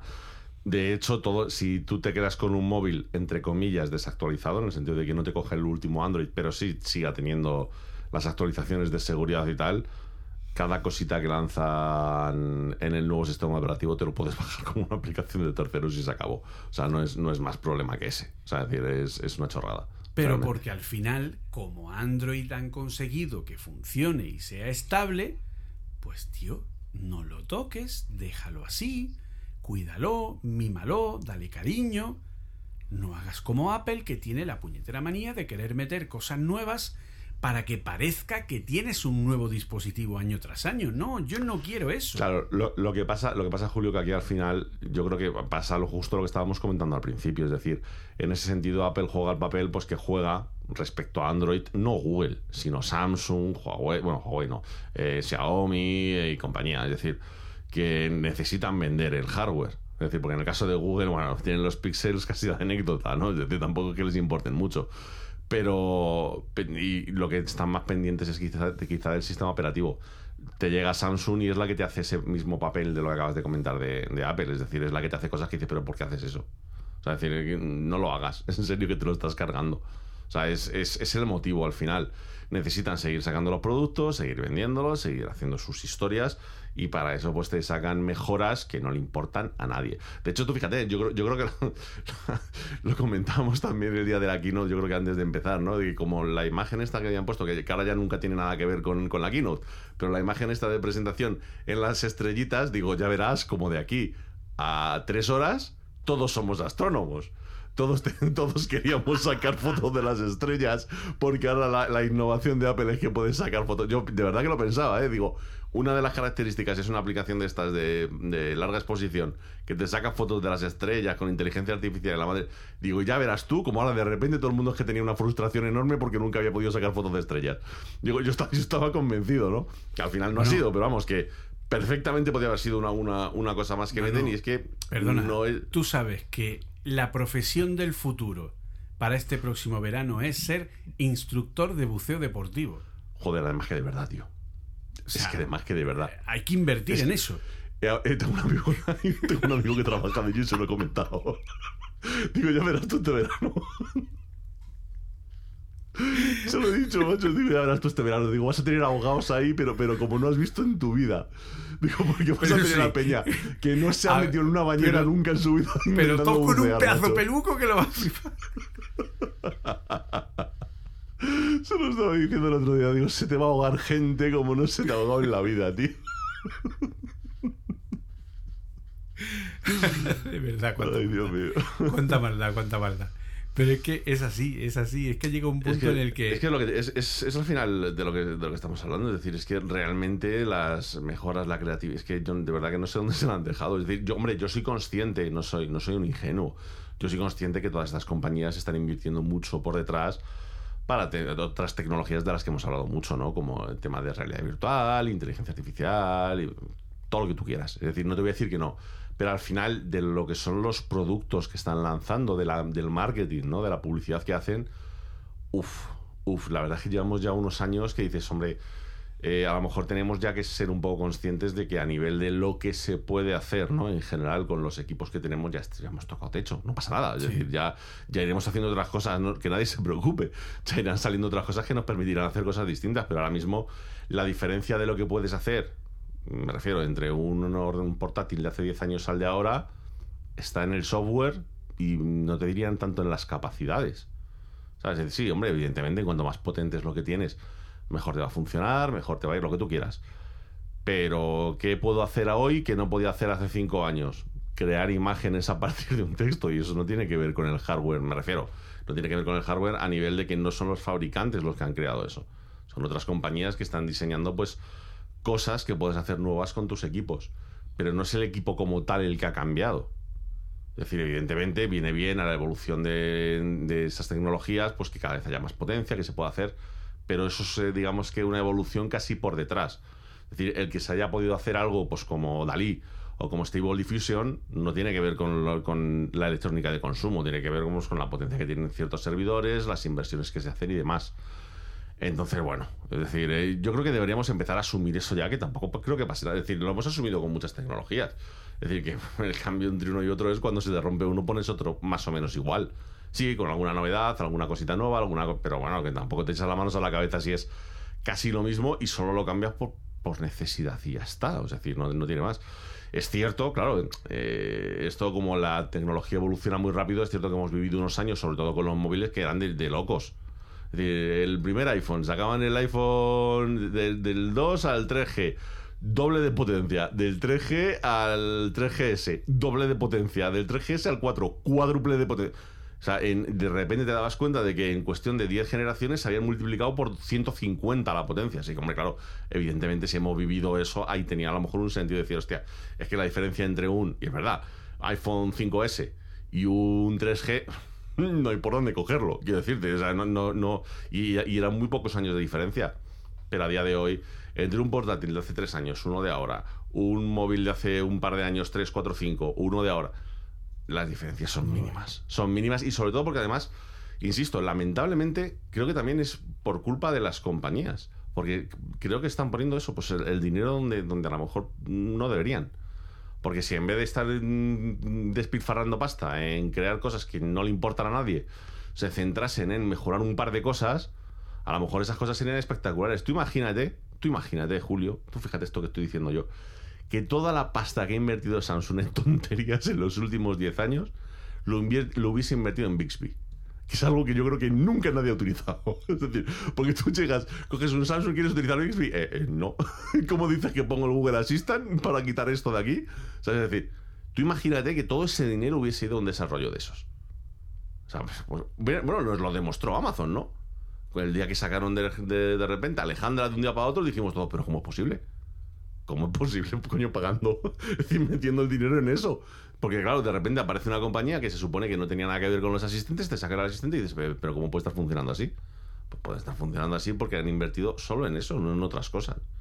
Sin más. O sea, yo creo que al final la cosa va un poco por ahí, hasta que eso no cambie, vamos a estar en una situación más o menos similar. Sí, porque al final es que, pues eso, el- como ya hemos dicho, el margen, claro, ellos mismos intentan ahora buscar otros mercados en los que, porque, por ejemplo, hablando del iPhone, el iPhone a partir de la, de la gama Bionic, ¿vale? La gama A11 Bionic de los iPhone 10, 8 fue el primer experimento, ¿no? De poder crear ese sistema on a chip, eh, que estuviera todos los componentes, el motor neural, etcétera, etcétera. Pero ya con el A12, que fue cuando ya el motor neural tenía sus 16 núcleos, cuando ya la cosa se puso un poco más seria, ya es cuando se, asen- se asentó. De hecho, dicen que fue el A12 el que le demostró a Apple que eh, esos procesadores se podían poner en un portátil, ¿no? como tú has comentado antes. Entonces ya a partir de ahí, el A12, es decir, el 13, el 14, el 15, el 16, es que no, o sea, de hecho, previsión para el próximo año. iPhone 15, ¿vale? Parece ser que se van a llamar, ojo, iPhone 15, iPhone 15 Plus, iPhone 15 Pro y iPhone 15 Ultra. ¡Claro que Vámonos, sí, vámonos, chavales! ¡Vámonos! Que sí. Sí, parece ser que lo del Pro Max va a pasar a mejor vida Pro Max va a ser, va- va a ser y ultra, se va a llamar Ultra, efectivamente. Madre mía. Entonces, y el Mac Pro, en vez de Mac Pro, que va a ser el Mac Meta o Mac Mega o el Mac Tera. no lo sé. Extreme, Mac Extreme. Mac, hostia, eso no, su- no suena, no suena- no suena mal, ¿eh? El Mac Me- mola Me compré y- un Mac Extreme. Es que ya es la leche, ya se le acaban los superlativos, ya no te- van a tener que inventar alguno nuevo. Pero el caso es que el próximo iPhone 15, ¿qué es lo que va a tener? Pues lo que va a tener, ya lo sabemos, es que todos los modelos del iPhone 15 van a llevar la isla dinámica, porque la isla dinámica es la nueva identidad de los iPhones. Al igual que Apple hizo el iPhone 10 en su momento con el notch y luego al año siguiente todos los móviles nuevos tenían el notch, pues con esto va a pasar igual. Todos los iPhone 15 van a tener la isla dinámica porque va a ser la nueva identidad del sistema. ¿Qué más van a tener los iPhone 15? Bien, pues el iPhone 15 y el iPhone 15 Plus van a tener el mismo chip A16 que tienen ahora los, proces- los móviles Pro. Y ya está. Porque ¿para qué quieren un chip más rápido? Y los modelos Pro y Ultra son los únicos que llevarán el A17. ¿Qué diferencia va a haber entre el A16 y el A17? Pues que el A17 estará construido, esta vez sí, en 3 nanómetros de TSMC. Por lo tanto, tendrán un mejor rendimiento energético, tendrán una mejor, eh, mejor, eh, más velocidad, ¿vale? Porque al A16 le han podido subir hasta 3,4 GHz gracias a el nuevo proceso de construcción, pero ¿qué supone para un iPhone 15 Pro o 15 Ultra tener un procesador A17 fabricado en 3 nanómetros con una eficiencia energética del copón funcionando a, no lo sé, por ejemplo 3,8 o 4 GHz directamente? ¿Qué va a suponerte para ti, usuario que quiere un iPhone 15 Pro o un 15 Ultra? Nada. Absolutamente nada. Porque vas a poder hacer seguir, vas a poder seguir, parafraseando a, a Marquis Brownlee, vas a poder ser el mismo usuario torpe de iPhone, pero más rápido. Ya está. Si es que es eso. ¿Vale? Es eso. Vas a seguir usando tu iPhone igual que siempre, solo que el WhatsApp se te va a abrir un poquito más rápido. Ya está. Es- está- Eso es lo que te va a aportar el iPhone 15 y 15 Ultra. Porque no hay margen de mejora. Porque ¿qué más se le puede poner ya a un dispositivo móvil? Si es que ya están siendo de por sí el conjunto de todo lo que comprábamos en los años 90. Es que es un Wallman, es una cámara de vídeo portátil, es una radio, es eh, una- un reproductor de películas, es... o sea, ¿qué- ¿qué, qué más le vas a poner?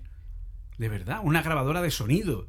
O sea, es que ya ves a la, la- la- la gente cuando entrevistan a los políticos, ya casi no ves a gente con micrófono, los ves con un móvil pegado así, grabándole el, el audio a...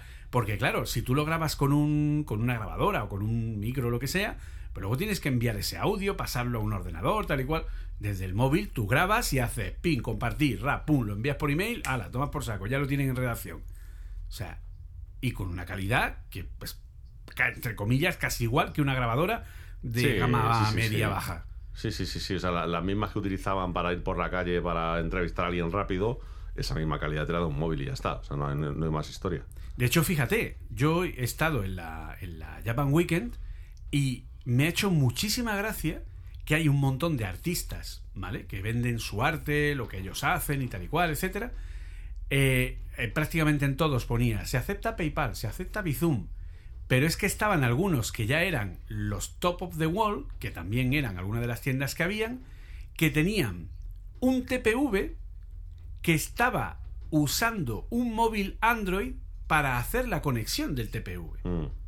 Por lo tanto, podían hacer pagos a través del móvil con el propio TPV. De hecho, esto hay un cacharro para, para el iPhone que lo conectas en el puerto de tal, que no recuerdo cómo se llama, en el que directamente le pasas el le pasas la tarjeta magnética o incluso ya ahora lo puedes hacer también con tarjeta normal, incluso hay móviles que el propio móvil te hace de TPV directamente sin necesidad de otro cacharro aparte porque también tienen el NFC, etcétera, etcétera. O sea, hasta eso te lo puede sustituir un teléfono móvil, ¿vale?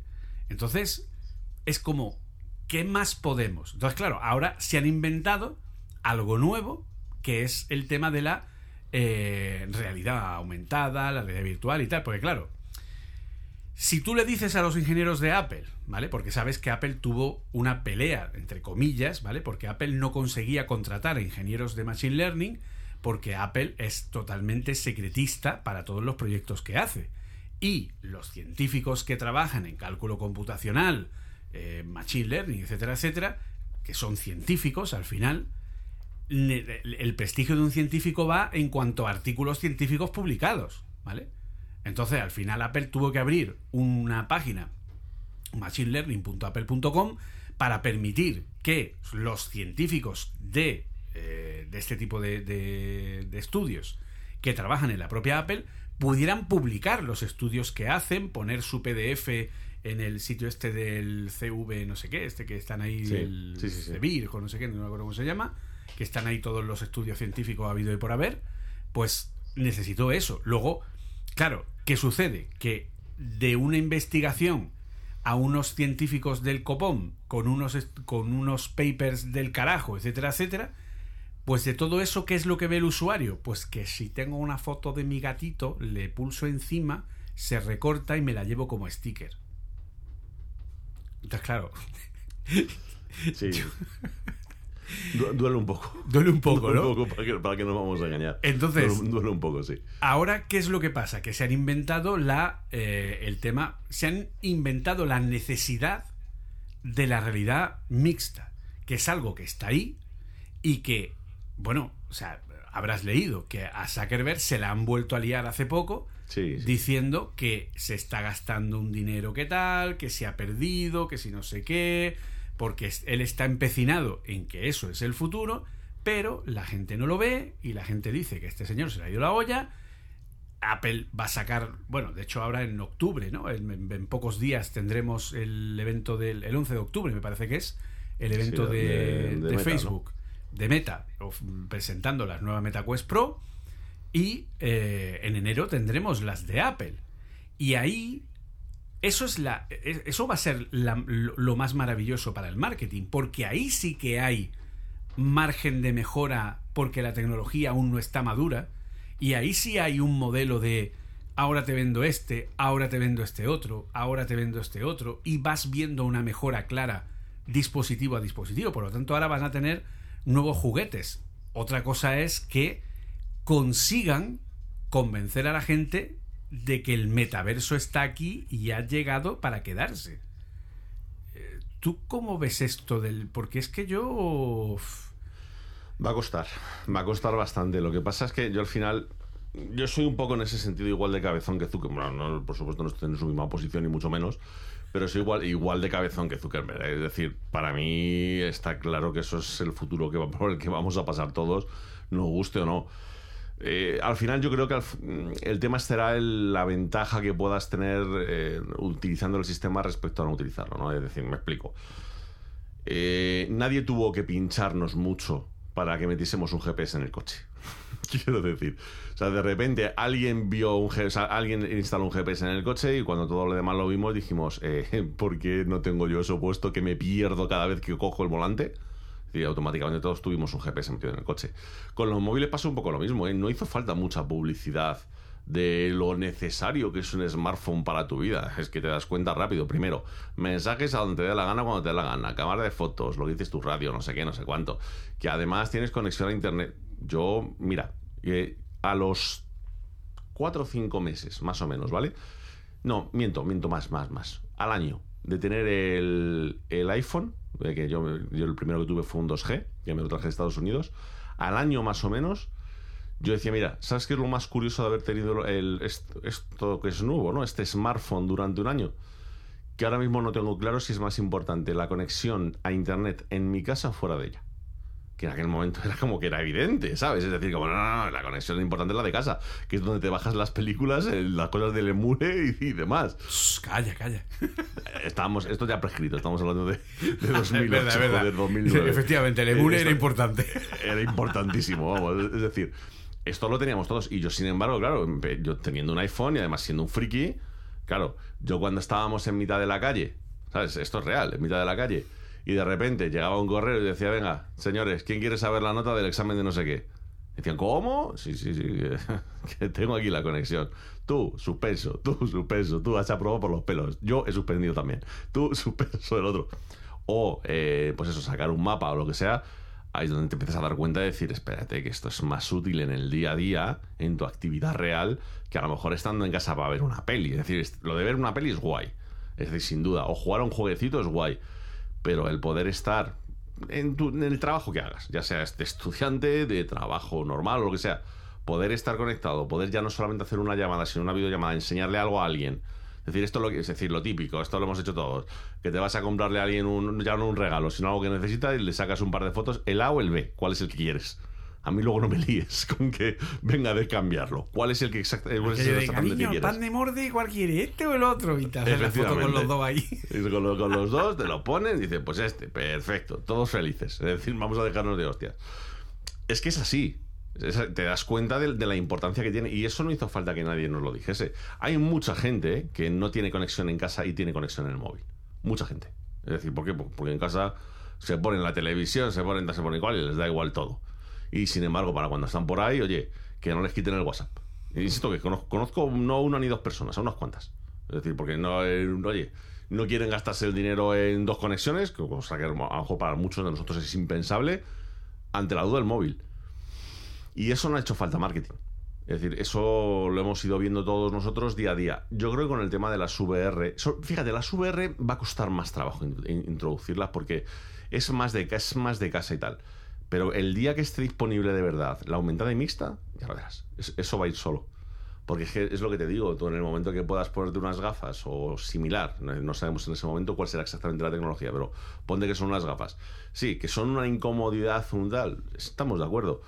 Hasta que te salve del culo de dos situaciones. Es decir, en la que estés en, yo que sé, en el metro, no sabes eh, decir alguien que viene a Madrid que nunca en su vida se ha montado en el metro, está con los carteles, porque como todos los que vivimos en Madrid vivimos a los de fuera volviéndose locos, que no saben a dónde tienen que tirar, hasta que te pongan las gafas y te dicen, baja por esta escalera, ponte aquí, espera, súbete a este, este es el tuyo.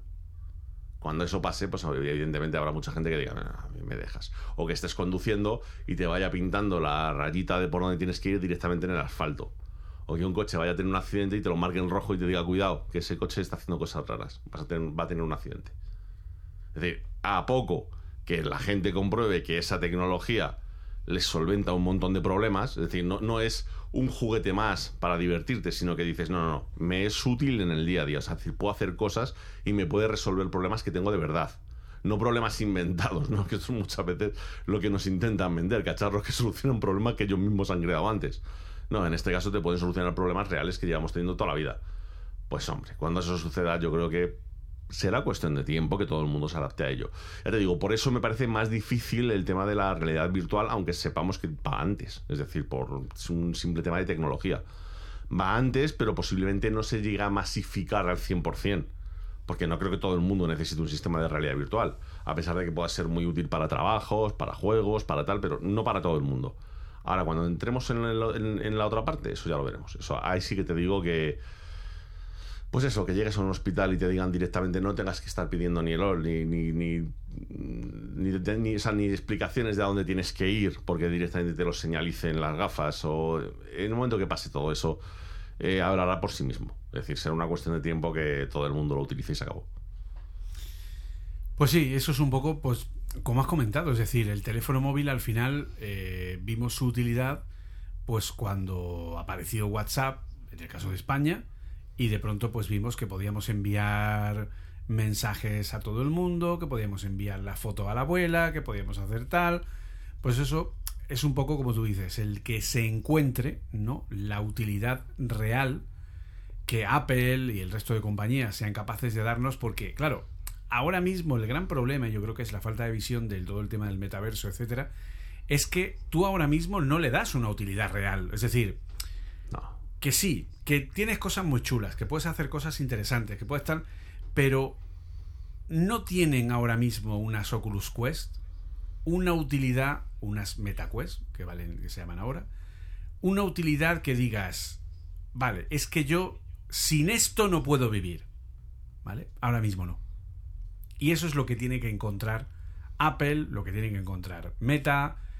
Por eso se están teniendo estos problemas. Pero bueno, ahí, pues como digo, hay un margen de mejora. Es decir, supuestamente va a haber un casco en 2023 por parte de Apple, luego va a haber una, eh, un casco más ligero en 2024, va a haber un prototipo de gafas, ya gafas en 2025-2026, eh, en fin, una evolución que es pues lo que está trabajando también eh, Mark Zuckerberg y obviamente pues todo el mundo va a querer fabricar eh, y va a querer meterse ahí, va a querer vender ahí, etcétera, etcétera. Y bueno, ahí se habrá una pequeña evolución hasta que de nuevo, ¡pum!, toquemos techo y ¿ahora qué? Entonces, lo hemos hablado en algún momento y yo creo que incluso coincidimos en que tal vez Apple sea la compañía que tiene delante suya la increíble oportunidad de decirle al resto de la industria, chavales, vamos a bajar el ritmo. Vamos a sacar un móvil cada dos años en vez de uno. ¿Vale? Este año no va a haber iPhone 15. Este año va a haber iPhone 14. Eh, o, por ejemplo, lo del S, que era una cosa que, pero claro, los, los S los quitaron porque ellos mismos se daban cuenta de que vendían menos, por el hecho de que no eran móviles que la gente percibía como nuevos, ¿no?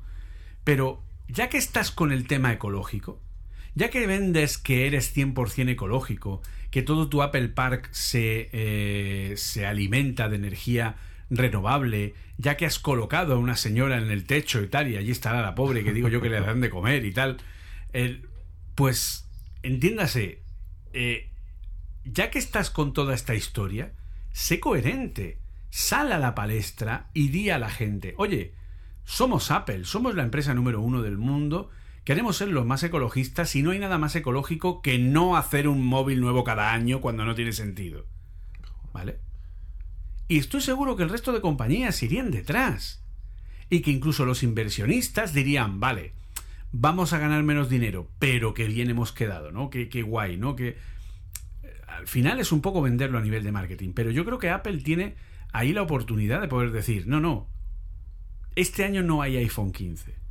Este año es el iPhone que ya teníamos, el mismo iPhone que teníamos el año pasado, pero te lo voy a sacar ahora en color em, verde purpurado y mm, rojo media tarde. ¿Vale? Que, lo han hecho. Es decir, han vendido un nuevo móvil a mitad de temporada eh, con un nuevo color. Pasó con el super verde y pasó con el purple. ¿Vale? Pues sacar nuevos colores y decir, y además eh, los móviles van a bajar mm, tanto de precio. Y entonces ahora ya pues van a valer 100, 200 euros menos de lo que valían el año pasado. Y vamos a seguir vendiendo tal, pero este año no hay iPhone.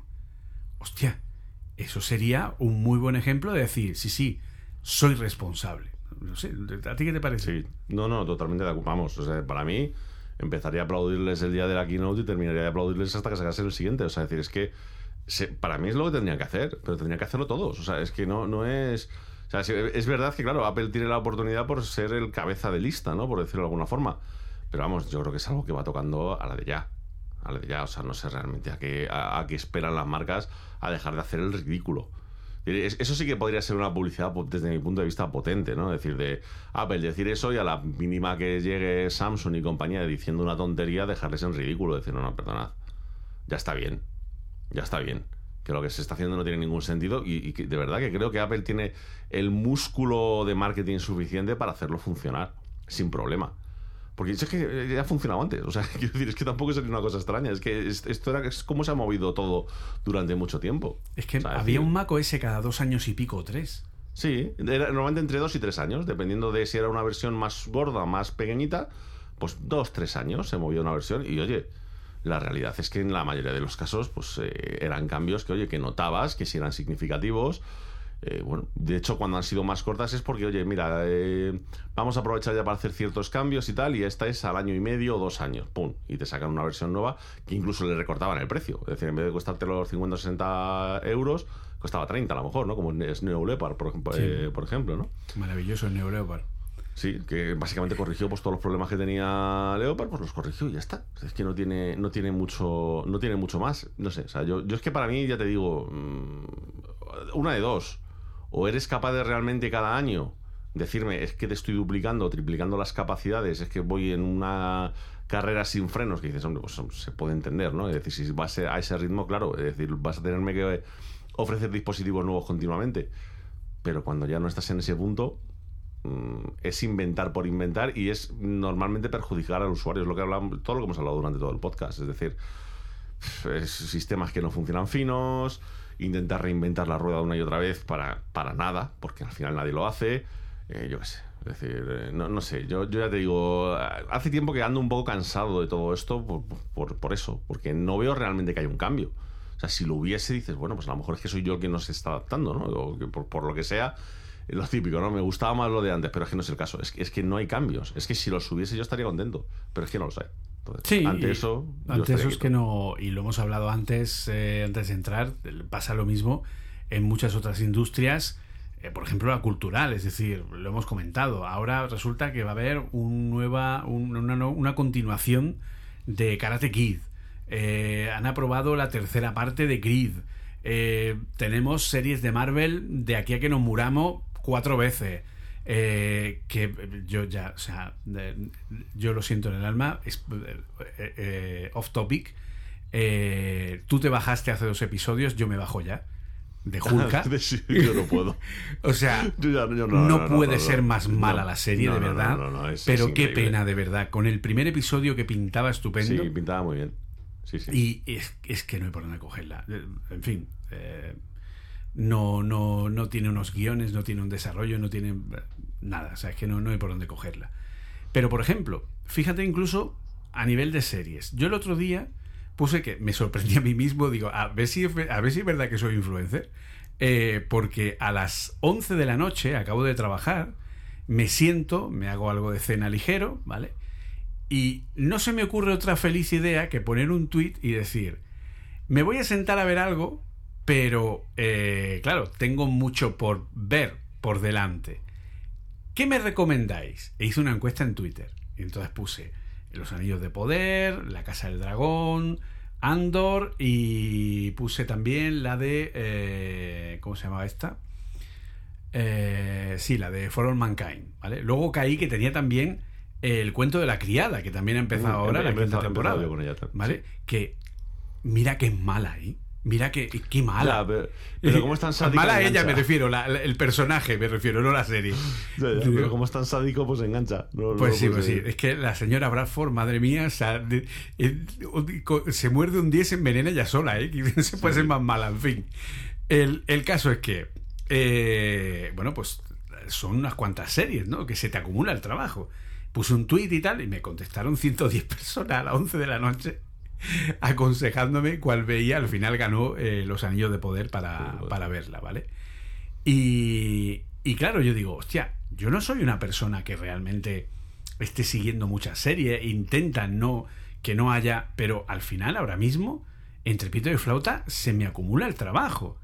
Y claro, como yo solo puedo disponer los fines de semana porque estoy todo el día trabajando, etcétera, eh, es como, hostia, hay un nivel de producción ahora mismo que es brutal, pero fíjate lo que es, es decir, el cuento de la criada está basado en una novela, ¿vale? Sí.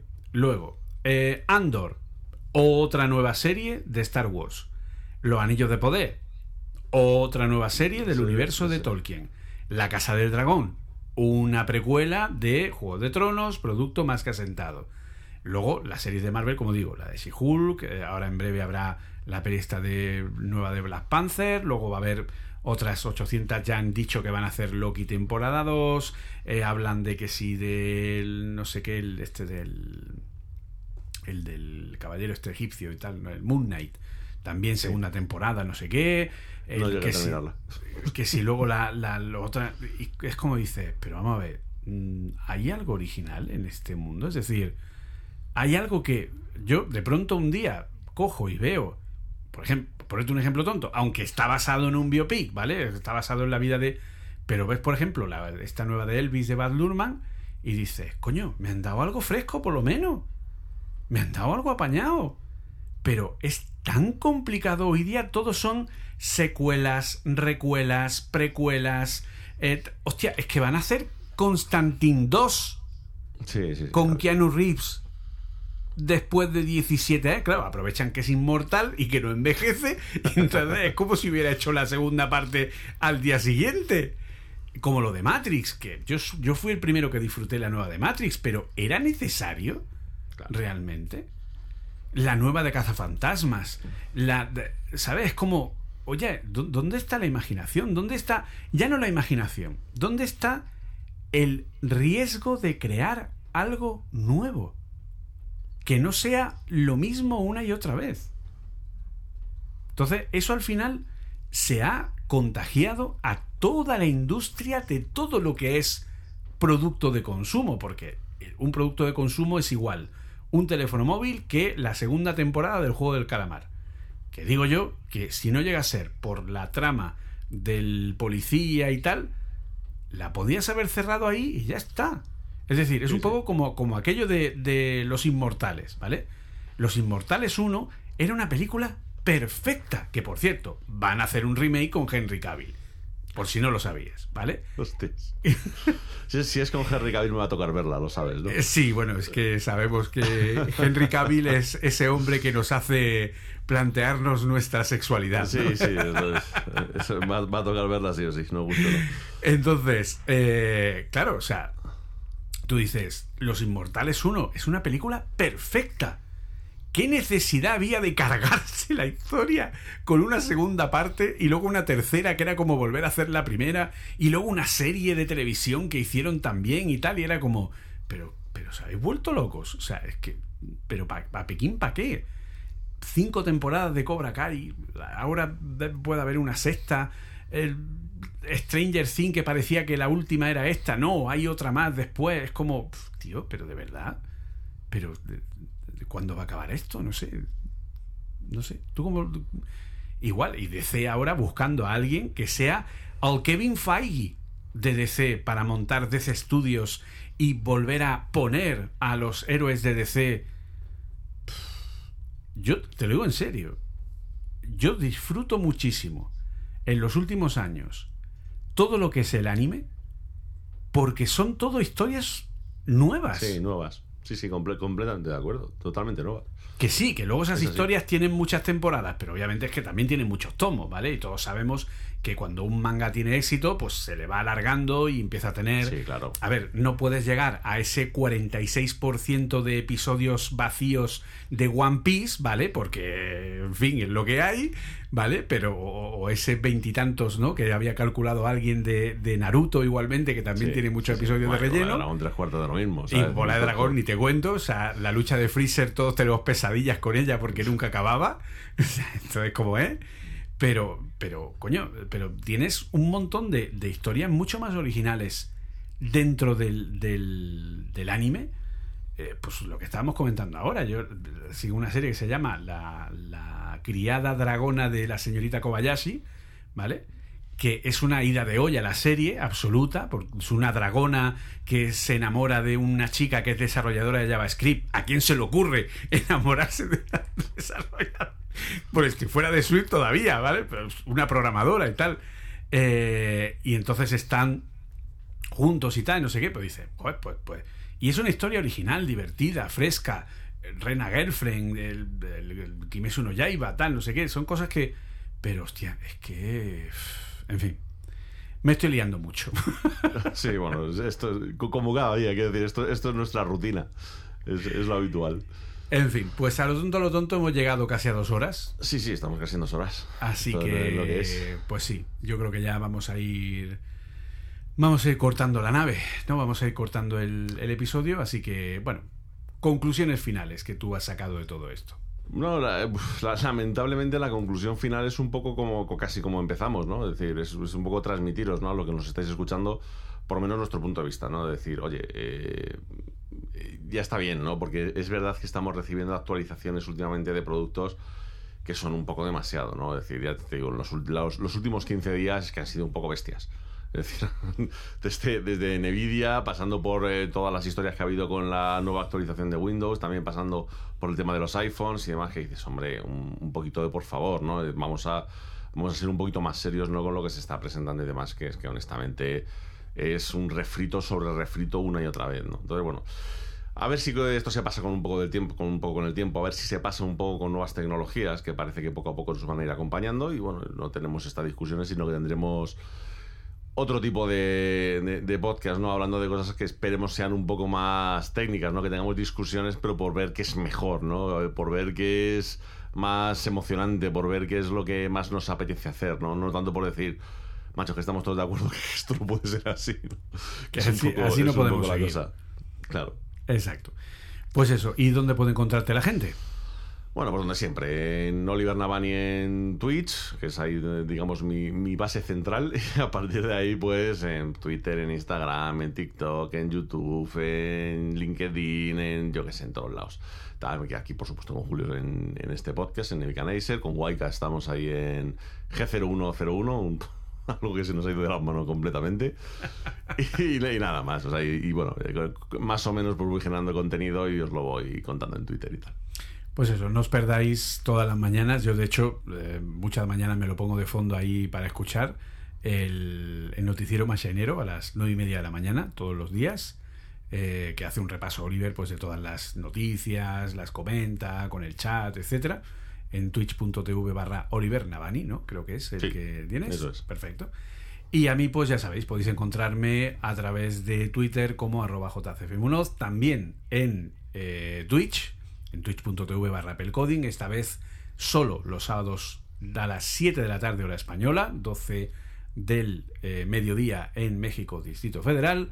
Y eh, luego, pues ya sabéis, de vez en cuando colaborando con Apple Esfera y en Apple Coding, Apple Coding Daily, en Café Swift y también pues en, eh, bueno, y si tenéis interés o queréis aprender desarrollo, pues a través de Apple Coding Academy. Y poco más. Muchísimas gracias a todos por estar aquí. Muchas gracias, Oliver, por. Eh, gracias a ti, Julio, por llevar la nave como cada día. Pues nada, siempre es un placer co-capitanear contigo y, y, nada, y nos oímos pronto si los calamares quieren. ¿Vale? Así que hasta la próxima. Bye bye.